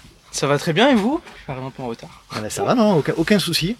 Euh, alors Nazir, bah, écoute, je te laisse te présenter en, quelques mots. Qui est Nazir? Ouais, ben Nazir, c'est plutôt Trail Passion, on va dire, donc euh, média digital euh, sur le trail, donc principalement sur les réseaux sociaux, tout ce qui est création de contenu, support de communication pour les marques et également un peu d'événementiel. Et la précision, bah, on est basé à La Réunion. Eh oui, parce que vous êtes réunionnais. Et c'est euh, le nom de la, du cofondateur de Travail Passion, tu peux Olivier. me rappeler? Olivier qui est là Ouais, c'est ça. Salut. Euh, tu connais euh, Seb Travail Passion? C'est euh, pas assez bien et puis en plus comme je viens à la réunion on aura l'occasion de partager plein de choses ensemble j'espère avec plaisir et toi, Alex, euh, je me dis que ça te parle, c'est un média, réseau social. Euh... Ouais, clairement, Tu sais, Internet, euh, les trucs qui se passent sur euh, les ordinateurs, ça, ça, me parle un petit peu. Je vais pas te mentir. je vais pas te mentir. Non, non, je connais. En plus, les Réunionnais, je connais bien. Comment ça va déjà Est-ce que tu peux nous expliquer un petit peu l'histoire un peu globale de, bah, de cette aventure Travail Passion? Je crois que c'est né en 2018. Ouais, c'est ça, Donc ça fait 4 ans. Ouais. J'aime bien le dire, c'est par d'une simple page Insta, on va dire. Ouais qui a pris de belles proportions euh, depuis depuis quelques années, surtout Olivier qui m'a rejoint il y a il y a deux ans. Donc euh, on est principalement voilà sur tout ce qui est suivi de course. Euh, où voilà l'idée c'est vraiment de rendre accessible l'accès à l'information pour pour pour tout le monde ceux qui peuvent pas être sur place et tout donc voilà tout en respectant peut-être ce côté athlète pas trop non plus être sur le côté média ou être derrière les athlètes et qui peuvent être un peu mmh. chiants on va dire mmh. donc voilà principalement ce qu'on ce qu'on fait quoi. Euh, on s'était rencontrés l'année dernière à l'UTMB sur le suivi live. On était dans la même dans la même van, on suivait on suivait la tête de course. Ça fait un an. Euh, ouais, et du coup on avait échangé. Tu, tu connaissais pas le podcast, ça m'avait fendu le cœur, fendu le cœur comme dirait Et est-ce que aujourd'hui tu connais le podcast Oui, oui, oui, ah. oui, oui, quand même. J'ai écouté deux, deux, je crois, il m'a dit tout à l'heure. J'ai fait l'effort juste avant de venir. ah, parce que non. toi, t'as pas lu un tiers du livre, c'est bien quand même. Non, non, non, non, j'ai depuis écouté pas mal de podcasts. Ouais. C'est assez intéressant. Après, euh... après, après j'aime pas, mais. Euh. non, non, c'est après le truc, c'est qu'il y en a énormément et que bon, le c'est que ça demande voilà ça demande du temps à écouter c'est ça s'écoute en deux fois deux. moi je te conseille le fois deux. Ouais. Ça s'écoute en courant donc euh, il faut, faut courir beaucoup. Faut courir 7000 km par par ouais. Faut courir beaucoup tu cours pas Si, je cours, mais pas assez. Il essaye. Ah, il essaye de courir. la réunion, il marche. La réunion, il marche. de la rando. Je fais de la rando. Euh, J'aimerais qu'on aborde un petit peu le sujet de la médiatisation un peu nouvelle, des, médias, des médias un peu nouveaux comme euh, comme toi, euh, plutôt euh, accès réseaux sociaux comme moi, podcast, etc. On est un peu des, des ovnis hein, dans le monde du trail qui est aussi lui nouveau. Euh, comment tu te positionnes toi dans ce milieu-là? Euh, Tu es partout, tu es absolument partout. Tu étais au GRP, tu étais à Sierzinal. Euh, donc je pense que tu es full, full sur ton activité de travail passion. Vous êtes full là-dessus. Euh, comment tu le comment tu le ressens? Comment tu te sens considéré, euh, notamment par les orgas et par le milieu? Euh... Par le milieu. ça, c'est de mieux en mieux, on va dire. Ouais. Euh, après, nous, paradoxalement, c'est qu'on est un peu moins reconnu à la Réunion, alors qu'on qu'on est de là-bas et qu'on vient de là-bas. Ouais. Les prophètes en ce pays, des Voilà, c'est ça, c'est ça. Donc, c'est c'est un peu un peu le point, on va dire, négatif. Mhm. Après, oui, par exemple, on était sur le GRP, on a eu un, on a eu un super accueil là-dessus où, on nous prend réellement en considération. Je trouve ça intéressant. Euh, après, voilà, il y a toujours mieux à faire. Nous, je pense qu'on est assez jeunes et, et on n'est pas non plus. Euh, il y, a, beaucoup plus gros en termes de, en termes de médias. Donc, euh, c'est à développer et je pense que c'est un peu l'avenir du, enfin ça, ça va avec l'évolution du trail. Mhm. On sait que c'est un sport qui est très visuel, très image, vidéo, ce qui fait rêver. Donc, donc oui, ça va. Je pense que ça va prendre de plus en plus d'ampleur et. Euh, et Comment on fait pour euh, développer un, un parce que majoritairement c'est Instagram, d'après ce que je d'après ce que j'ai vu. Euh, vous avez euh, combien de personnes qui travaillent sur ce compte-là et comment, euh, c'est quoi l'approche de travail passion qui différencie, qui vous différencie des autres médias un peu de ce type? Donc principalement on n'est qu'à deux, hein, on n'est qu'à deux à temps plein on va dire dessus. Après on fait souvent appel, enfin dès qu'on a des des amis ou qui sont sur des, des courses, on aime bien ce côté un peu collaboratif, sans se prendre la tête forcément et de se dire que bah voilà le travail c'est le partage donc il y en a qui aiment bien voilà suivre les courses, filmer et tout. Donc on a quelques personnes aussi qui nous aident pas mal, euh, pas mal là-dessus. Euh, J'ai oublié la deuxième partie de la question. Et du coup, euh, ouais, donc euh, vous êtes combien? Donc ça, tu m'as répondu et, euh, et moi aussi, j'ai oublié ma la deuxième partie de ma question. Tellement intéressant, tout le monde s'est endormi. du coup, moi, je vais me casser. Euh... Euh, non, j'ai oublié, j'ai oublié la deuxième partie de la question, effectivement. Euh, tu au montage, tu comprends au montage. C'est clair, c'est clair, c'est clair. Euh, du coup, ouais, je disais, t'es partout. Euh, comment tu fais euh, pour pour assumer un petit peu, enfin, c'est ton, ton activité euh, à temps à temps complet pas à temps complet. Enfin, voilà, c'est pas la source principale. Enfin, c'est compliqué de vivre avec ça. Hein, je pense que on, connaît, on connaît ce, ce sujet. Euh, mais euh, après, voilà, avec euh, Olivier, on essaie de se partager un peu les, les tâches. Euh, là, on a passé quasiment l'été en métropole, donc ça permet de de couvrir euh, pas mal d'événements. On se déplace assez facilement. Mhm. Et voilà, j'en profite pour ajouter, on va dire, des objectifs sportifs avec pour pour trouver le bon compromis dans dans le tout. Mhm. J'ai parlé, euh, j'ai eu un entretien hier avec le, responsable marketing de l'UTMB World Series et on parlait justement de cet aspect de, ben, de la considération qu'a notamment l'UTMB et les orgas euh, qui ont compris un petit peu l'enjeu des nouveaux médias comme nous, hein, euh, parce que il faut clairement dire que les médias mainstream c'est pas encore tout à fait ça, bien qu'on voit apparaître le sport sur différentes chaînes. Euh, je pense que l'UTMB a compris un petit peu le fait bah, de, de, considérer un petit peu les médias comme nous. Toi, tu penses qu'ils ont, ils ont raison? Tu te sens considéré, toi, l'UTMB ou sur d'autres événements? Bah déjà oui, le fait d'avoir une accréditation, euh, mm. ça peut paraître banal en soi, mais ça donne voilà quand même accès à pas mal de, de spots pour avoir des, des photos, vidéos, etc. On avait voilà l'exemple du suivi presse. Euh, je trouve c'est quand même une une belle idée. Moi, je suis pas du coin, donc euh, si je veux si je veux me déplacer ou quoi, euh, c'est, ça reste euh, compliqué. Donc euh, il y a des efforts. Après, c'est sûr, on peut toujours mieux faire comme dans comme dans tout. Donc oui, oui, je, je trouve que c'est, c'est plutôt pas mal ce qu'ils ce qu'ils font. Euh, toi, Alex, de ton côté, comment tu perçois un petit peu la hum, bah, cette, cette, cette période liée au trail où il y a un petit peu un flou artistique entre euh, un sport qui se développe énormément, mais aussi, euh, contrario, des petits médias comme nous qui, qui, qui, qui, se développent aussi. Comment tu vois ça? Comment tu, comment tu le moi, j'adore jouer avec ça en fait, parce qu'il y en a énormément et euh, il y a énormément, il y en a autant qu'il y a de styles en plus de médias et chacun a sa propre patte, son propre style. Donc je trouve ça vraiment, vraiment euh, très cool parce que tu sais que tu viens sur les trails de podcast, tu vas parler euh, d'une certaine façon avec certains types de questions, tu vas répondre à une autre interview pour, je sais pas, distance plus, ça va être très différent la manière d'aborder le sujet. Et donc ça couvre à peu près tous les univers du trail et il y en a qui se sont spécialisés sur le suivi des athlètes, il y en a qui sont spécialisés sur le putaclic, il y en a qui sont spécialisés sur on, ne citera pas de nom. On citera pas de nom bien évidemment. Euh, il y en a qui se non qui spécialisent sur les à côté de les à côté de euh, de, de la course, les assistances, mm. faire euh, la vie du coureur lambda, la vie de. Donc vu qu'il y a tous ces il y a tous ces styles, on est on a quand même une richesse d'informations qu'on peut capter très facilement en ayant simplement un compte Instagram, un compte Twitter ou X. Euh, j'ai dit ou X, même pas fait exprès, mais c'est vrai que Twitter est devenu X. euh, il, est, il est déjà rentré dans ton cerveau. Ouais, ouais Elon, Elon, il est bien présent. Hein. Euh, donc il y a ça, mais après il y a aussi les gros médias. Hein. Il y a aussi les gros médias. Après les gros médias nous regardent comme d'habitude avec euh, euh un œil de d'extraterrestre. De, de, il y a un microcosme de mecs bizarres qui courent en montagne sur des très longues distances et euh, il s'y intéresse parce que ça fait maintenant vendre du papier. Euh, je vois, jamais dans ma vie j'aurais pensé faire la une du monde. Cette année j'ai fait la une du monde euh, parce que je suis un citadin euh, CSP+ qui part faire du, trail en montagne.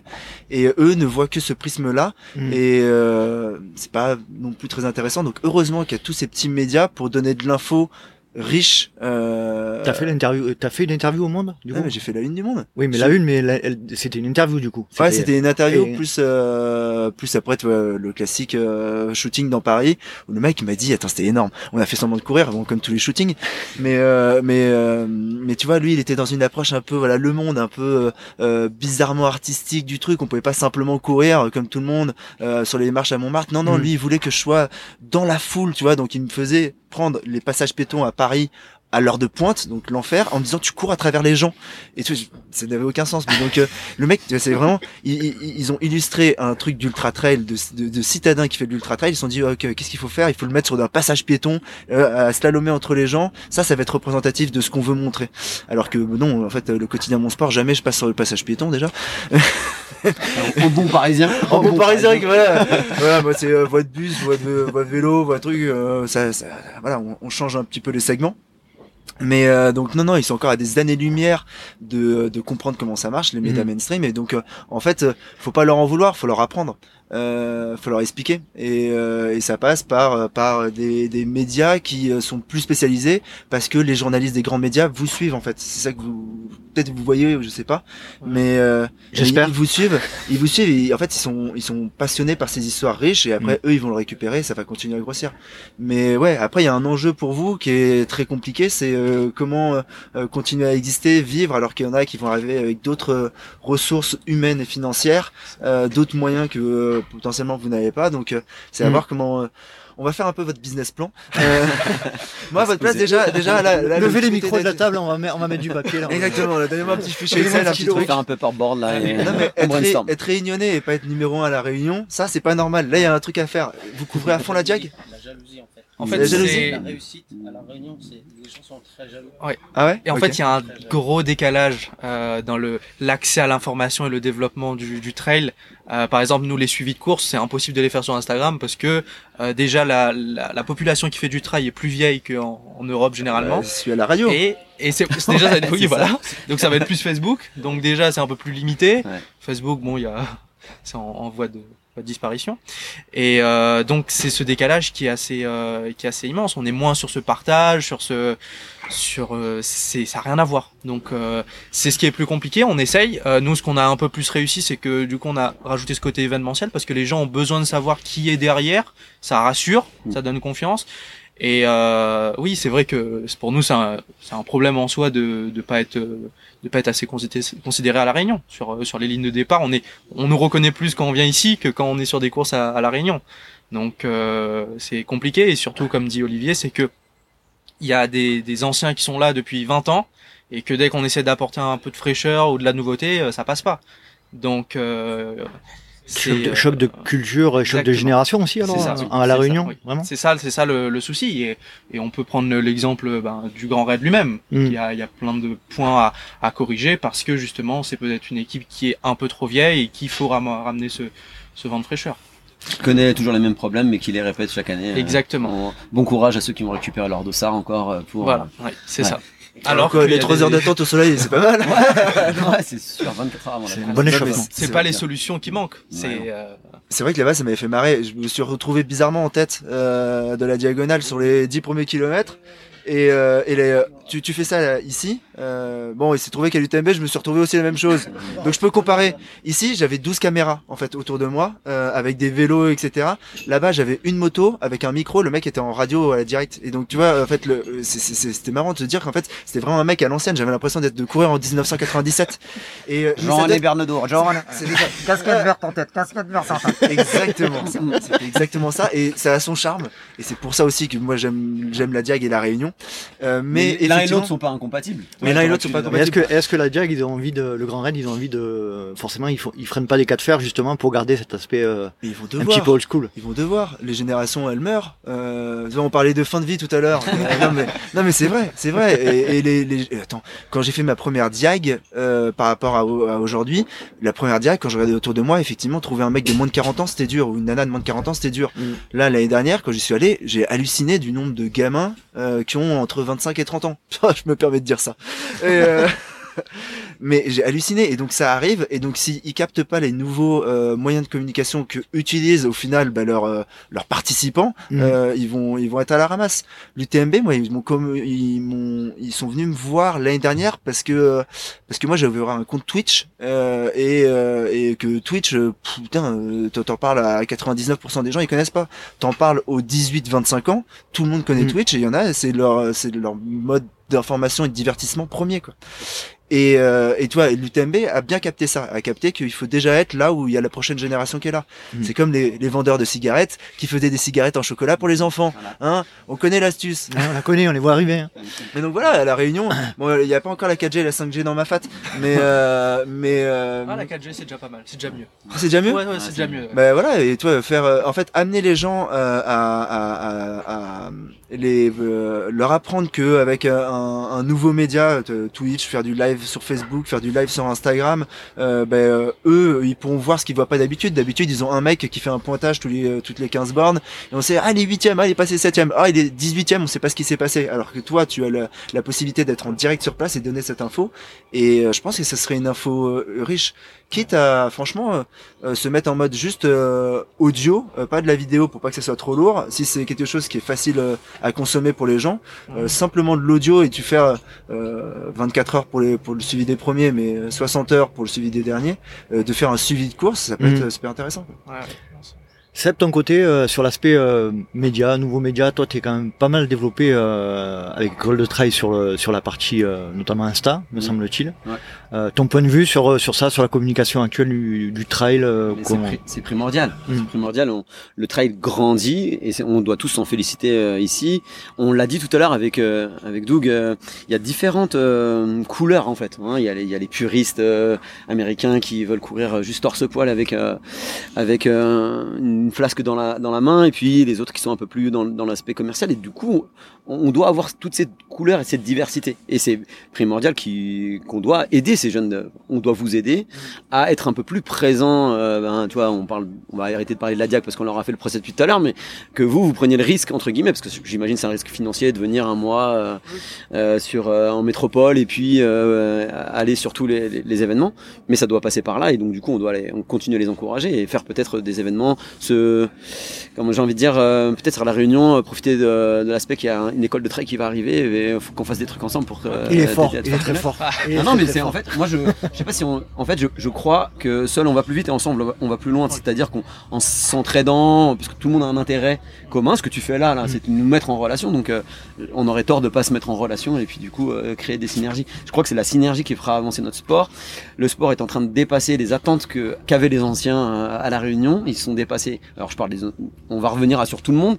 Là où l'UTMB est très très fort et on pourrait euh, y voir plein d'aspects délétères, du d'aspects commercial et tout, mais en fait au final ça grandit, ça touche de plus en plus de monde, ça permet certainement de faire rêver et donc du coup de mettre les gens à l'activité. Moi je suis coach et mon but c'est de mettre les gens à l'activité. Mmh. Alors pas vers l'ultra, c'est parce que je pense qu'il y a aussi tout un, mais on pourrait faire un podcast là-dessus sur les méfaits de, l'ultra, mais en tout cas euh, mettre les gens à l'activité. Les méfaits, quand tu veux dire les méfaits de l'ultra, on, va, entrer dans un autre débat. Les méfaits de l'ultra, c'est-à-dire euh, c'est-à-dire tous les effets délétères de la surconsommation, mais on est dans une société qui surconsomme, donc euh, et le, le, trail et l'ultra trail ne, ne, dérogent pas à la règle. On, fera un épisode ensemble. Ok, avec grand plaisir. Je te, je te le. Ok, c'est vous l'avez, il ne coupera pas au montage celui-là, j'espère. Ah, euh, mais ça veut dire quoi Je coupe jamais rien au montage, moi. Hein. Euh, bah non, d'habitude ça crame dans ta clé USB. Sans commentaire. Sans commentaire. Non, non, non, mais pour à nouveau pour revenir sur le truc, là on doit, on doit absolument tous aller dans le, dans le même sens, avec des couleurs différentes, et ça c'est cool. Ah, c'est clair. Euh, comment tu vois euh, l'édition 2023 de l'UTMB Nadir, j'ai vu que tu avais fait pas mal de com euh, sur, sur les, les, favoris. Ouais. Comment tu, comment tu le sens? Bah, Sans rentrer forcément trop dans le pronostic, mais voilà, c'est quoi un peu ce qui... celui qui pronostique, moi je vous le dis, hein, celui qui pronostique aujourd'hui, ben, je, je, je, lui offre un an de coaching. non, je le dis. Hein. Bon, bah, et, et ça, j'ai pas pronostiqué. Non, toi, je te, je te ferais payer double. Et ça, je le couperai pas au montage. Je peux te dire que c'est dans la boîte. Bah, Vas-y, pronostic, Tom, t'as droit à un an de coaching. Euh, Quand tu connais mes tarifs, euh, je veux dire, c'est un beau cadeau. Euh, oui, oui, j'ai fait pas mal de contenu parce que franchement, je pense que c'est une, une, édition qui est euh, assez spectaculaire, enfin, qui mm. va être à niveau le plateau, il est ouf. Euh, parce que je regarde sur par exemple, on, on prend juste les 30 meilleurs Cotitra Euh, sauf que derrière, il y en a encore 30 qui peuvent rentrer dans, dans, dans le dans ce mm. top 30. Donc c'est c'est assez impressionnant. Euh, je pense que la non-présence de Kylian, ça permet un peu de pas de rebattre les cartes, mais de se dire que c'est un peu plus ouvert. Parce qu'on voyait un peu comme Kylian, bon, c'était sûr qu'il Kylian et François. Oui, voilà, c'est ça. Euh, après, oui, c'est vrai qu'il y en a quelques-uns qui se détachent. Hein. Pour moi, Jim euh, ou Tom, euh, ça reste, même Mathieu, ça reste au-dessus en soi. Euh, mais euh, oui, et il y en a plein aussi, moi surtout, c'est pour ça que justement j'avais fait ce contenu, c'est qu'il y en a plein qu'on n'en parle pas mhm. et qui risquent de faire très mal. Euh, je pense à bah, un Bendiman, un Chumi, euh, des, des coureurs comme ça qu'on n'en parle pas trop et qui qui sont impressionnants et qui, qui risquent voilà d'être devant. Même un Baignade finalement on n'en parle pas beaucoup alors que bon, il a fait quand même 6 l'année dernière. Euh, ça risque pour moi c'est assez ouvert, ça reste assez ouvert cette, cette édition et ça ça promet. C'est clair. Ça promet. On peut même aller au-delà de, des, des 30, hein, parce que je connais des athlètes qui sont même pas dans la dans l'élite élite, puisque maintenant il y a deux SAS élite depuis deux ans. Là. Bref, euh, et qui sont largement potentiellement euh, ah ouais, top 10. donc euh, ouais, non, c'est une, c'est une grosse. Chez les femmes. voilà, après le coup là, il y a moins de suspense. Ça dépend. Ouais. Moi, pour moi, je, oui. Moi, je suis pas persuadé non plus. Euh, après, ouais, ça reste pour, ça reste un, c'est un, reste un mystère. Hein. Courtenay, elle a enchaîné. Euh, ça peut péter euh, là ou pas. Justement. Euh, après, oui, derrière, euh, derrière, pareil, ça reste ouvert euh, avec peut-être, justement, je voyais, je crois, j'avais vu une stat que le top 10 de l'année dernière, il y a que trois qui sont présentes, quelque chose comme ça. Donc, ça montre qu'il y a plein de noms, les Katharina Hartmut, Esther Silag, des gens que pas grand monde connaît, mais qui risquent d'être devant. Mm. Euh, donc voilà, il y a, ça promet même Blandine qui est sur son premier 100 miles, Manon Bauer qui va chercher à terminer son premier 100 miles. Donc euh, non, ça c'est euh, au-delà de Courtenay, euh, ça reste autant chez les hommes que chez les femmes, ça reste ouvert. Mm. Très bien. Vas-y, je t'en prie. non, non, je, je, confirmais, j'ai un biais chez les filles avec Manon et évidemment, je mm. mettrai une pièce sur route. Ouais, qui me semble vraiment. Vous savez que cet épisode sortira avant, avant l'UTMB. Ok, super. Bah, Donc, moi, je peux mouiller. Hein. C'est d'ici. Ouais, hein. Ah, j'ai un billet, Manon, euh, sur le podium, je l'espère. Ouais, moi aussi. Euh, voilà. On rejoint là-dessus. Euh, du coup, après, Courtenay, si elle est là, c'est que euh, je pense qu'elle a récupéré, qu'elle a une telle marche par rapport aux autres que même euh, elle, elle devrait être normalement dans les aux, aux Petite info en off, hier moi j'étais dans le chalet Salomon. Ouh là là, attention, attention ça va sortir non, non, non, dossier. Non, non, non, zéro dossier, c'est juste en fait une sensation et c'est juste qu'elle est arrivée euh, au chalet au moment où moi j'étais là et tu sens qu'en fait elle faisait pas peur qu'aux filles. Euh, ah oui, euh, c'est pour ça. Hein, on a fait deux, deux, deuxième fille euh, l'an dernier, donc. C'est euh, ça qui est bon. Euh, pas l'an dernier, il y, a, il y, a, deux ans, pardon. Et donc là, euh, ah moi je l'ai ressenti, ça fait plusieurs fois qu'on se croise et euh, je l'ai je l'ai senti, on pourrait croire qu'elle a pas la motivation vu ce qu'elle a fait pendant l'été, elle a l'air de vouloir tout démonter. Ouais, pour ça. Je lui ai avoué ma stratégie, je lui ai dit ma stratégie c'est de te suivre le plus longtemps, elle m'a dit bon courage. donc, ok. Donc, euh, donc elle a l'air en forme. Elle a l'air en forme. Ça fait plaisir à voir. Enfin, c'est trop bien. C'est trop bien. C'est trop bien. C'est trop bien. Carrément. Anaïs, ton, ton point de vue, euh, ton, ton approche un petit peu sur les, sur les féminines, c'est comment tu le vois? Ben oui, il y a le phénomène Courtenay, et puis après, euh, ouais, c'est assez ouvert. Mais ouais, moi je miserais bien un peu ouais, sur Manon et puis euh, ouais. Très bien. Maintenant, je serai là pour lui faire rire euh, avant le départ, parce que généralement, euh, ils se prennent un coup de stress, je sais pas pourquoi, euh, ils se prennent un coup de stress, donc euh, là, faut, je dois préparer mes blagues, si vous avez des idées de, de blagues ou de vannes à faire. Tu les donneras en off, parce que sinon, là, il va vraiment les couper. Moi, je pense que je vais bosser autour de Patrick. Je pense, que ça va être autour de, de Patrick le malchanceux. Euh, je pense que je vais bosser autour de ça pour, euh, pour, pour, la faire rire. Quoi. C'est la seule technique. Bah, L'avantage, c'est qu'il fait pas la course, donc du coup, elle devrait pas être annulée. Il devrait pas y avoir de d'orage. ouais, mais il sera pas loin. Il sera pas loin tout le long. Donc, euh, euh, ça me fait rebondir sur un sujet qui, euh, en ce moment, qui tourne un peu là. C'est sur la ligne de départ, c'est vraiment tendu. Hein. Je pense. Toi, tu, tu, peux nous, tu peux nous partager ton, ton, ton bah, Il y a moi et Hugo, on est mort de rire, on fait des blagues et on essaye de parler avec euh, avec Baladur qui est à la fenêtre de la mairie. Donc il y a ça. Et il y a les autres qui nous regardent parce qu'ils sont trop tendus pour pouvoir parler. Euh, ça se serre des mains, ça fait des petits coucous, des comment tu vas, mais ça s'arrête franchement là. Et moi j'ai le souvenir de l'année dernière de euh, Audrey Tanguy euh, qui était, ça sentait qu'elle était dans un niveau de stress presque en pleurs. Euh, qui, ça, ça, a cristallisé. Et elle se tournait, elle parlait avec Julien, et euh, Julien qui essayait de, je sais pas, de, de, lui trouver les mots. Et, euh, et en fait, c'est c'est pas étonnant ce qui s'est passé par la suite au mm. vu de déjà la ligne de départ. Et donc, ça serait intéressant qu'il faudrait demander à Alexis Berg ou aux autres photographes d'aller d'aller vraiment faire du du shooting juste de ce qui se passe là dans les 3 mètres qui sont derrière la ligne parce qu'il y a des analyses de silhouettes à faire et euh, et faudrait demander à des mecs qui sont un peu spécialisés là en profiling euh, en analyse de comportement euh, de voir euh, de pas leur donner le résultat de leur course de la course et de dire ok en fonction des visages est-ce que vous pouvez me mettre ah, une... ah c'est une super idée ça, ouais j'ai des idées comme ça de temps en temps tu vois un peu bizarre des fulgurances de Genepi. En off on parlait avec avec avec Eric euh, de la préparation mentale et à mon avis lui et moi on est coach mais je pense que c'est ce qui va révolutionner le sport euh, de mm. demain et effectivement il y a des gens qui sont sur la ligne de départ et qui ont déjà perdu quand je dis perdu c'est-à-dire euh, perdre leurs moyens et qui ont du mal à les retrouver et c'est assez ça serait je serais assez effectivement curieux de mm. de voir la préparation mentale tu parlais d'Audrey sur ce type d'athlètes qui peuvent perdre leurs moyens et qui tuent un 100 miles sur, euh, sur la place de l'église. Toi, ça te fait ni chaud ni froid non, euh, c'est incroyable. La, première fois, non. Tu, tu, viens de quelle planète en fait? Mais non, mais non, mais c'est pas ça. C'est que eh, euh, là, j'en suis à mon quatrième UTMB, euh, des courses, t'en fais tous les mois, etc.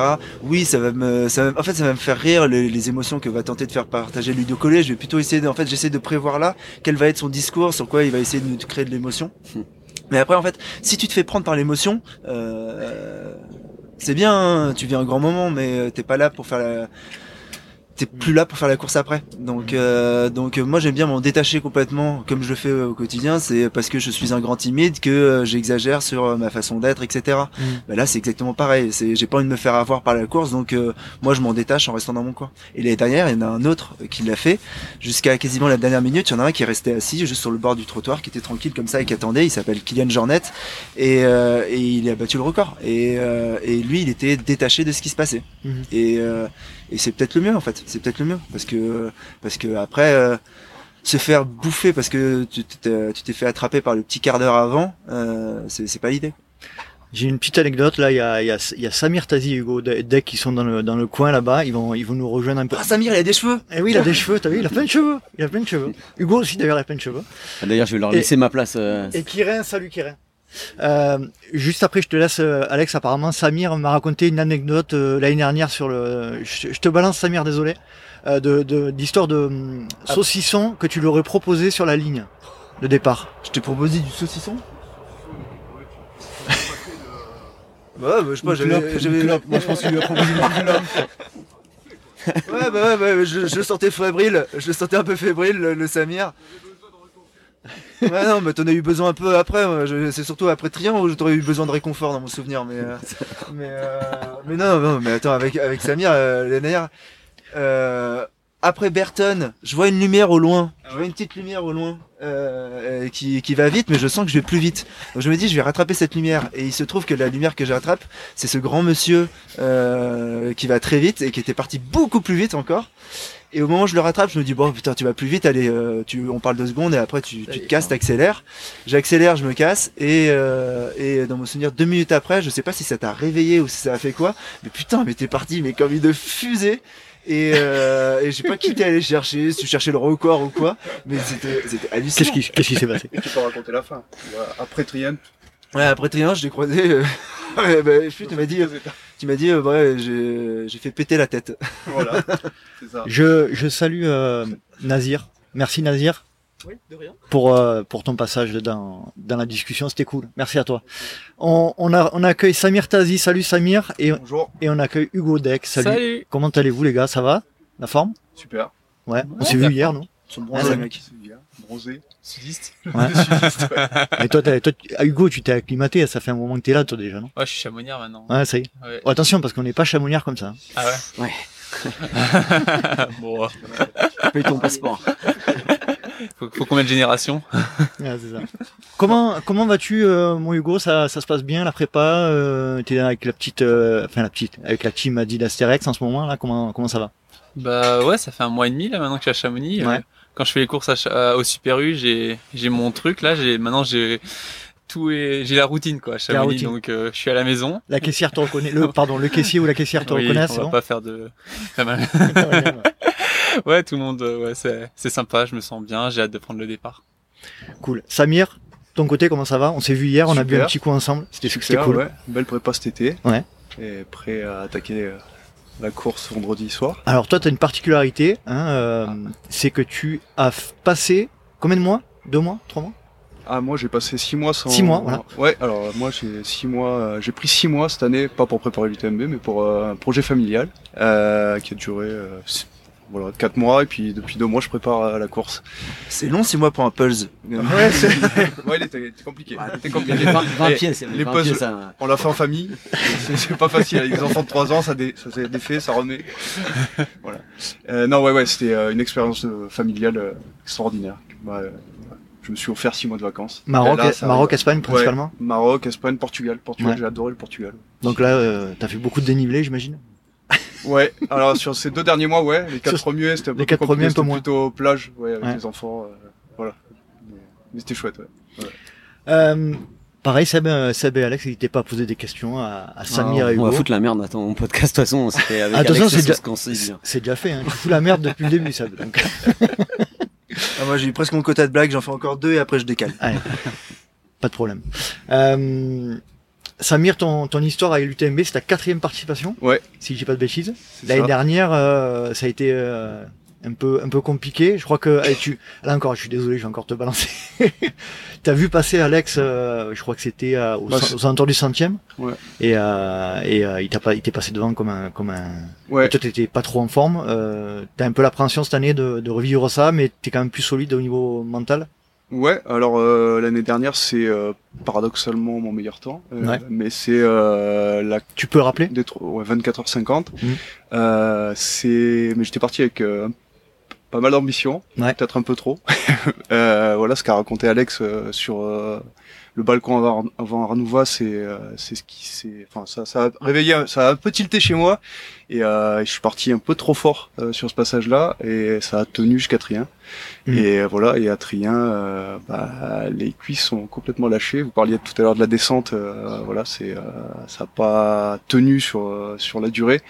et après c'est dur quand physiquement le corps qui lâche, bah faut trouver les les petits des petits tips pour repartir, euh, pour continuer. Surtout que sur l'UTMB, contrairement à d'autres d'autres ultras qu'on a l'habitude de faire, quand on flanche, bah voilà, on se fait doubler par des vagues de coureurs et mentalement c'est hyper dur. dur à gérer. Ouais ouais, mmh. c'est c'est c'est presque le plus dur. Donc euh, il y a l'abandon qui est qui, qui, qui, est très présent. Qui, ouais, qui est très présent. Mmh.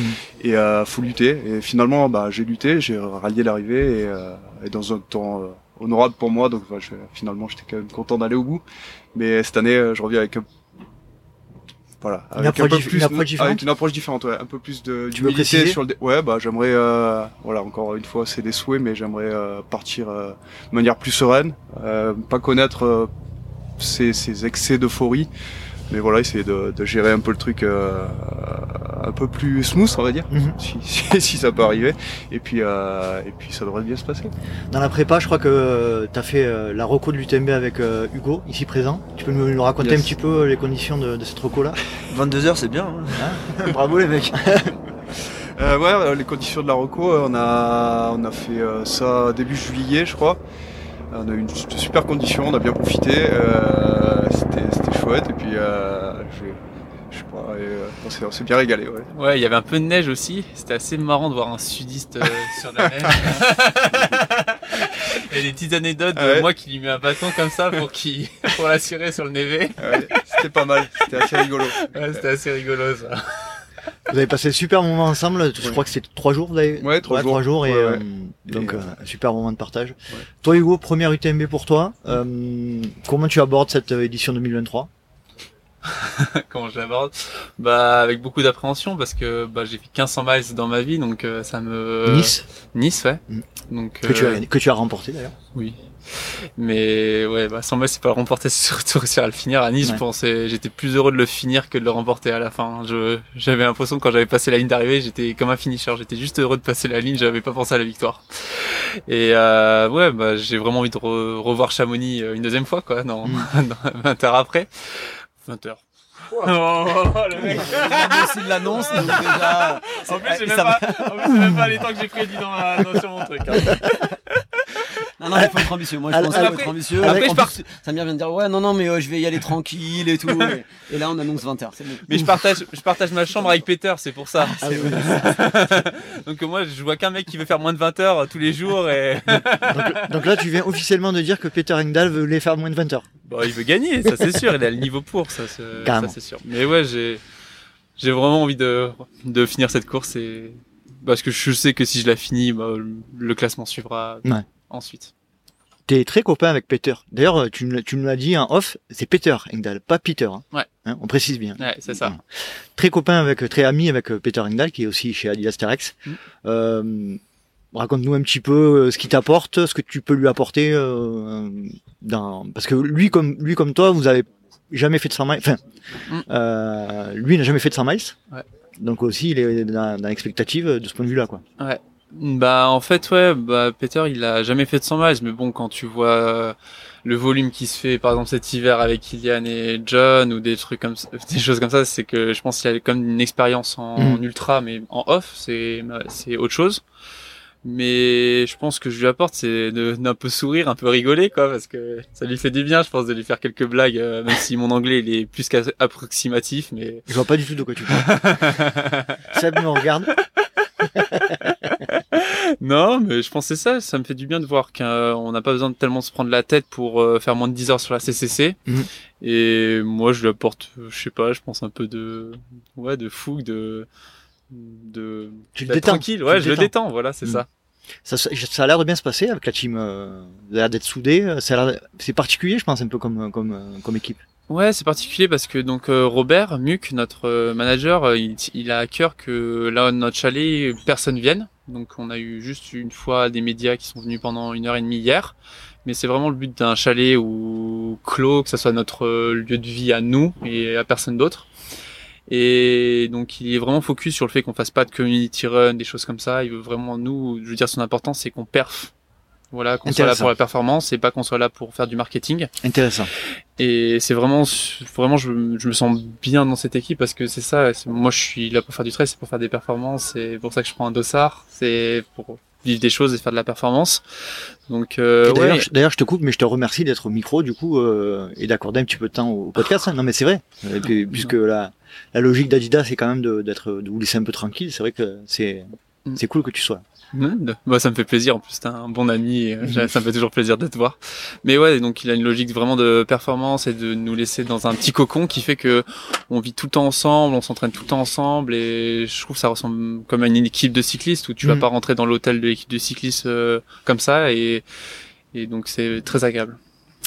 Seb, t'as des questions sur euh, Hugo, Samir, je t'en prie? Euh, ouais, vous avez dit que vous avez fait la reco sur trois jours? Euh, vous aviez euh, déjà des euh, temps de passage où vous avez, après la, la, la reco, euh, timé justement, ça vous a donné une idée sur vos temps de passage pendant la course? Bah, vas-y. Hein. Ouais, alors on avait une première longue étape.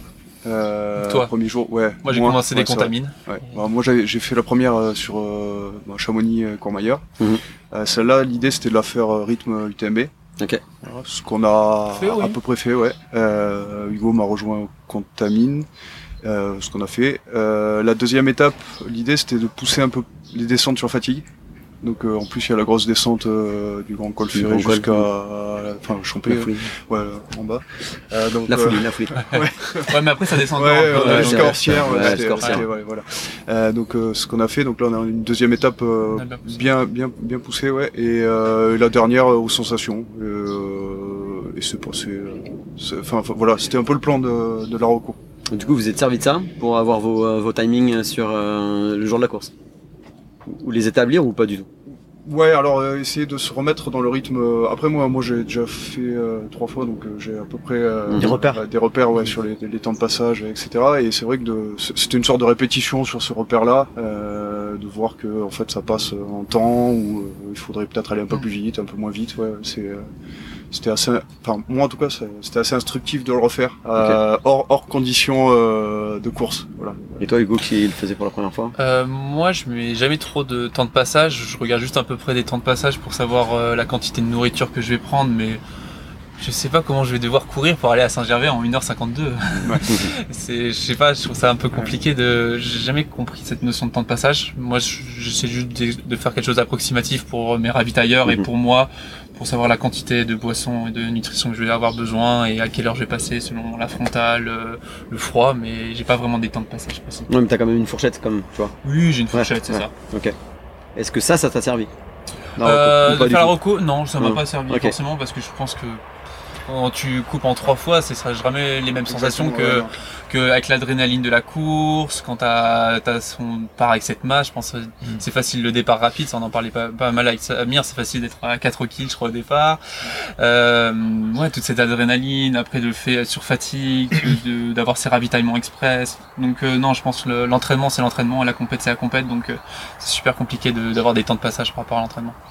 Toi, Alex, sur cet aspect roco, euh, c'est les choses que tu fais, j'ai pas l'impression. Bah, cette année, je l'ai fait avec un pote, mais en fait, c'était. Ah oui, tu m'as dit, putain, ouais, pas écouté, pardon. Non, t'inquiète, t'inquiète. Tout le monde sait que t'écoutes pas, pas.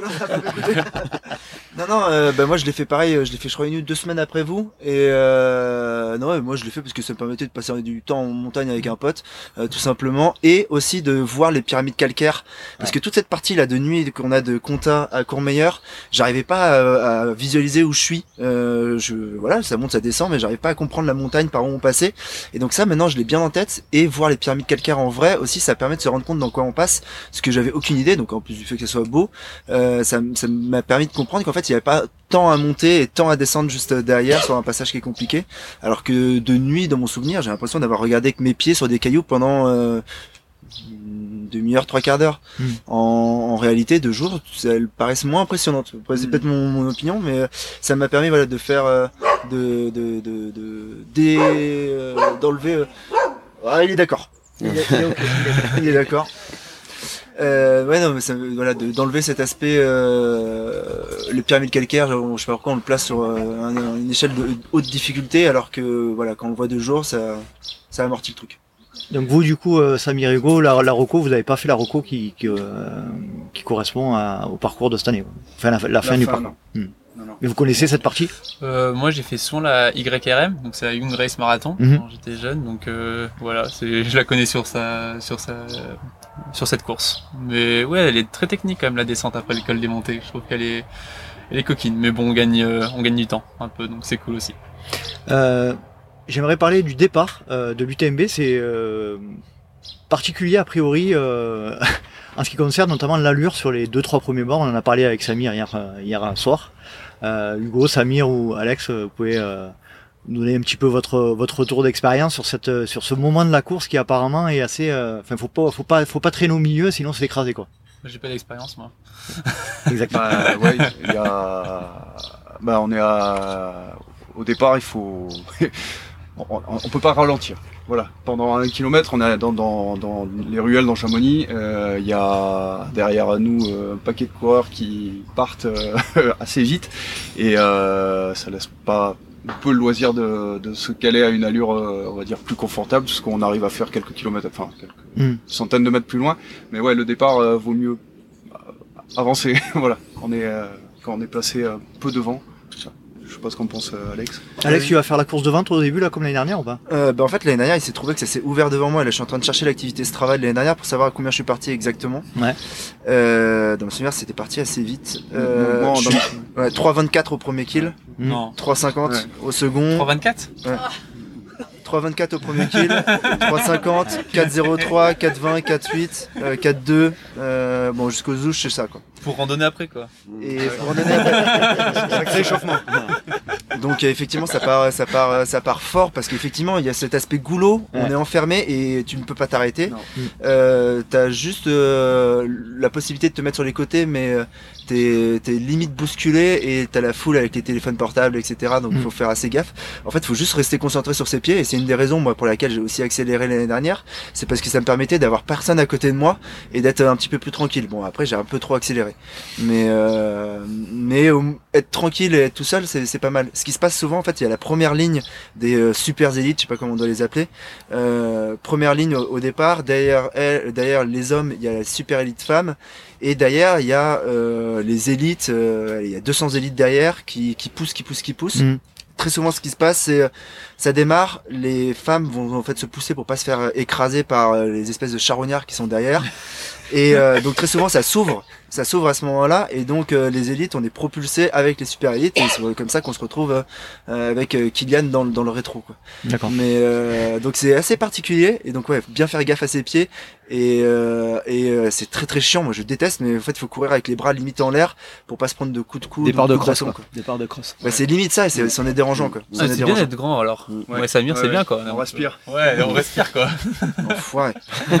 Allez petit. et en parlant de départ il est moment de faire le mien. Eh oui. Merci. Je vous quitte, merci beaucoup. Merci euh, pour l'accueil Nico. Merci Alex, c'était vraiment chouette. Pareil pour euh, moi Nico. Je, je vous laisse, merci pour ton accueil. Vous avez été au top. Ouais, comme d'hab, tu le sais. Hein, merci bien. Mm. Euh, ah, et puis, et puis à très vite les gars et, bonne course Alex. On accueille Florian Roiron, Florian Roiron qui est un Patreon également et qui salut salut qui bah, gentiment m'a proposé de m'aider un petit peu aujourd'hui, euh, que ce soit sur la com, euh, sur les réseaux, etc. Donc euh, merci déjà pour ça, merci pour ton soutien, Florian. Bah, avec plaisir. comment vas-tu déjà et puis c'est quoi pour toi l'UTMB Eh ben tout va bien. Tout va bien, je suis heureux d'être dans cette vallée qui me fait toujours vibrer à chaque fois que, que je viens. Donc, donc voir ces montagnes blanches ou très très vertigineuses autour, bah, c'est ça qui me fait vibrer tout simplement déjà de manière générale et le fait de, voir autant de, de gens ben, qui partagent la même passion euh, ben, autour de nous, ben, ça, ça donne envie encore plus de, de vagabonder à droite à gauche. Super.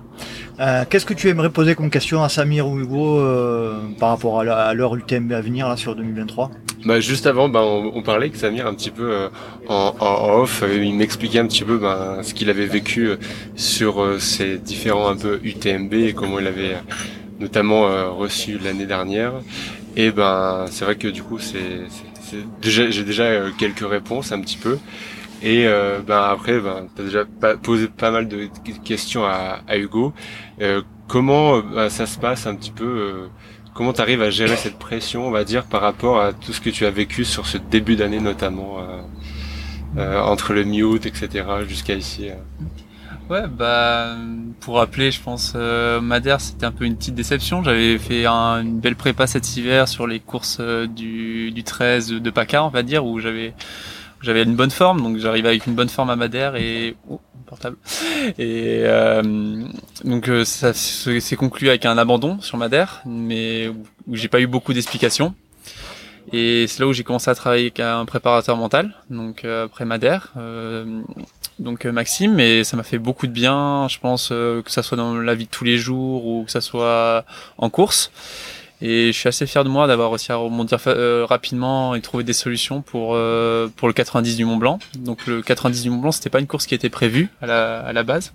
Je pensais aller tout de suite sur l'UTMB, mais j'avais besoin de me rassurer. Je voulais pas mettre toute la pression sur l'UTMB.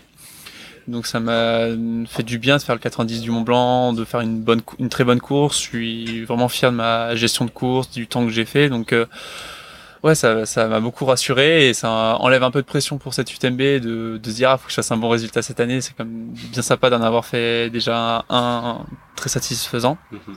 Et bah, cette UTMB, c'est assez marrant, c'est que j'ai pas encore pensé beaucoup. Là, j'ai commencé à vraiment penser beaucoup à la course. Euh, bah, quand tout le monde est venu dans le chalet chez Adidas, mm. quand tu on commence à voir les cuistots, les les photographes, euh, les boss qui viennent, les choses comme ça. Mais avant, j'étais juste à Chamonix et je courais, je, m'entraînais. Non, non, je m'entraînais fort, je m'entraînais fort. Mais ce que j'aime en fait, ce que j'adore, c'est m'entraîner. C'est pas forcément la course. C'est ce que j'adore, c'est m'entraîner, c'est d'avoir cette vie d'athlète. Et donc euh, ouais, c'est que maintenant là que je commence à avoir un peu la pression de, de me dire, oh, il y a 170 bornes. Et quand j'ai vu la TDS hier, ça m'a rappelé, oh, c'est quand même long hein, l'ultra. donc ouais, juste la pression de de la distance, mais pas la pression du résultat. Ok. Et euh, c'est une question pour tous les deux. Euh, comment euh, gérez-vous votre vie quotidienne en tant que ultra trailer, on va dire? Est-ce que vous êtes dépendant, on va dire, de, de beaucoup d'entraînement au quotidien ou euh? Je pense qu'on n'a vraiment pas une vie pareille, donc euh, c'est deux profils complètement différents. Complètement différents. Bah, je laisse commencer. Je viens de bien de parler là, donc je laisse commencer. Alors moi, moi, je suis euh, beaucoup plus amateur que qu'Hugo et, euh, et j'ai une vie euh, avec euh, un job et une famille de trois enfants, euh, ça prend pas mal de temps. T'avais pris du temps à les compter, je crois. Ouais, ouais, bah, je voulais être sûr. Et, euh, et euh, ouais, non, ça prend pas mal de temps. Euh, et l'entraînement ultra, bah, ça prend aussi beaucoup, beaucoup, beaucoup de temps. Donc, bah, je jongle avec tout ça et bah, on l'a dit en début, enfin tout à l'heure là, j'ai, fait euh, six mois de, off cette année, de off de boulot. J'en avais besoin parce que de jongler avec tout ça c'est quand même pesant ça fatigue énormément et, et voilà pour garder l'essentiel enfin remettre remettre l'essentiel au centre c'est-à-dire ma famille. Bah, j'avais besoin de ce break. Donc j'ai mis le boulot un peu de côté et je retrouve beaucoup de plaisir à m'entraîner. Je retrouve voilà avec moins de pression. Mais c'est vrai que l'année dernière ça a été ça a été difficile à, à concilier les trois à la fois. Voilà. Donc euh, c'est pour répondre à ta question, c'est pas évident tout le temps. Plus apaisé quand même la ouais, là aujourd'hui TMB 2023. Ouais, j'ai, ben, je, je me suis entraîné, j'ai fait beaucoup plus d'heures que l'année dernière et, et c'est passé, enfin tout, tout est passé avec beaucoup de plaisir. Enfin, mhm. Là je rejoins Hugo, j'adore m'entraîner dehors. Euh, voilà, j'ai retrouvé ce plaisir-là euh, de l'entraînement. Mhm. Toi Hugo de ton côté sur la question de Florian Ouais bah moi je suis athlète professionnel donc je pense que c'est vraiment pas la même vie et j'ai pas encore d'enfants, j'ai pas j'ai quand même euh, une vie ouais, assez libre avec beaucoup de temps et donc euh, oui moi j'ai vraiment le temps pour m'entraîner pour euh, pour faire ça c'est pas le temps c'est pas c'est pas ce que ce qui manque dans ma vie donc ouais, bah, je pense c'est plutôt ce qui est plutôt difficile, c'est d'être resté euh, structuré, de garder, euh, de savoir quoi faire, pas trop en faire, mais en faire. Euh, c'est plutôt de pas trop en faire aussi. Je pense dans ma vie parce que c'est facile, c'est facile de beaucoup en faire. J'ai des copains dans la vallée, je peux toujours dire ah, on va à droite, à gauche, on fait ci, on fait ça, et je peux toujours plus en faire. Et ouais, je pense c'est garder cette structure en tant que jeune, jeune professionnel, c'est ça qui est un peu plus difficile pour moi. Très bien. Bon, ben, je pense qu'ils ont répondu à ta question, Florian. Oui, très bien, hein ouais, ouais, merci.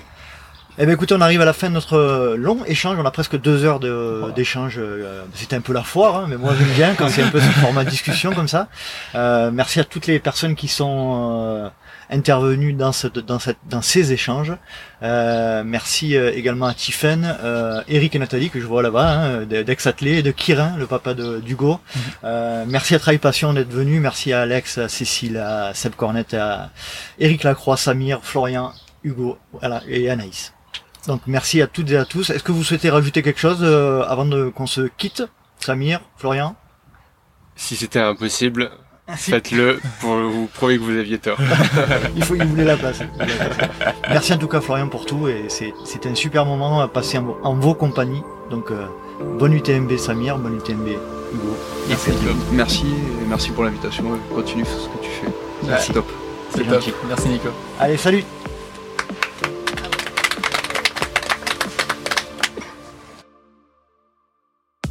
J'espère que vous avez apprécié cet échange avec tous ces invités fabuleux que je remercie une nouvelle fois d'être de nouveau intervenus sur le Let's Try Podcast. Si vous souhaitez rejoindre le LTP sur les réseaux sociaux, rien de plus simple, rendez-vous sur Facebook et Instagram à Let's Try Podcast. Vous pouvez également me rejoindre à titre perso sur LinkedIn, Facebook, Strava ou Instagram à Nico Guilleneuf ou Nicolas Guilleneuf. Si vous souhaitez aider le LTP, n'hésitez pas à vous rendre sur les plateformes Apple Podcast et Spotify, à émettre 5 petites étoiles et un petit commentaire. Et puis surtout, n'hésitez pas à parler du LTP autour de vous, c'est ce qui aide euh, la communauté à grandir et à grandir. J'espère vous retrouver pour un prochain numéro du Let's Try Podcast et d'ici là, n'oubliez pas, si vous pensez que c'est impossible, faites-le pour vous prouver que vous aviez tort. Salut, salut et euh, ouais, bah, j'ai vraiment envie de revoir Chamonix euh, une deuxième fois, quoi, non, 20 heures après. 20 heures. Oh, le mec Il l'annonce, déjà. En plus, j'ai même, pas, même pas les temps que j'ai prédit dans, dans, sur mon truc. Hein.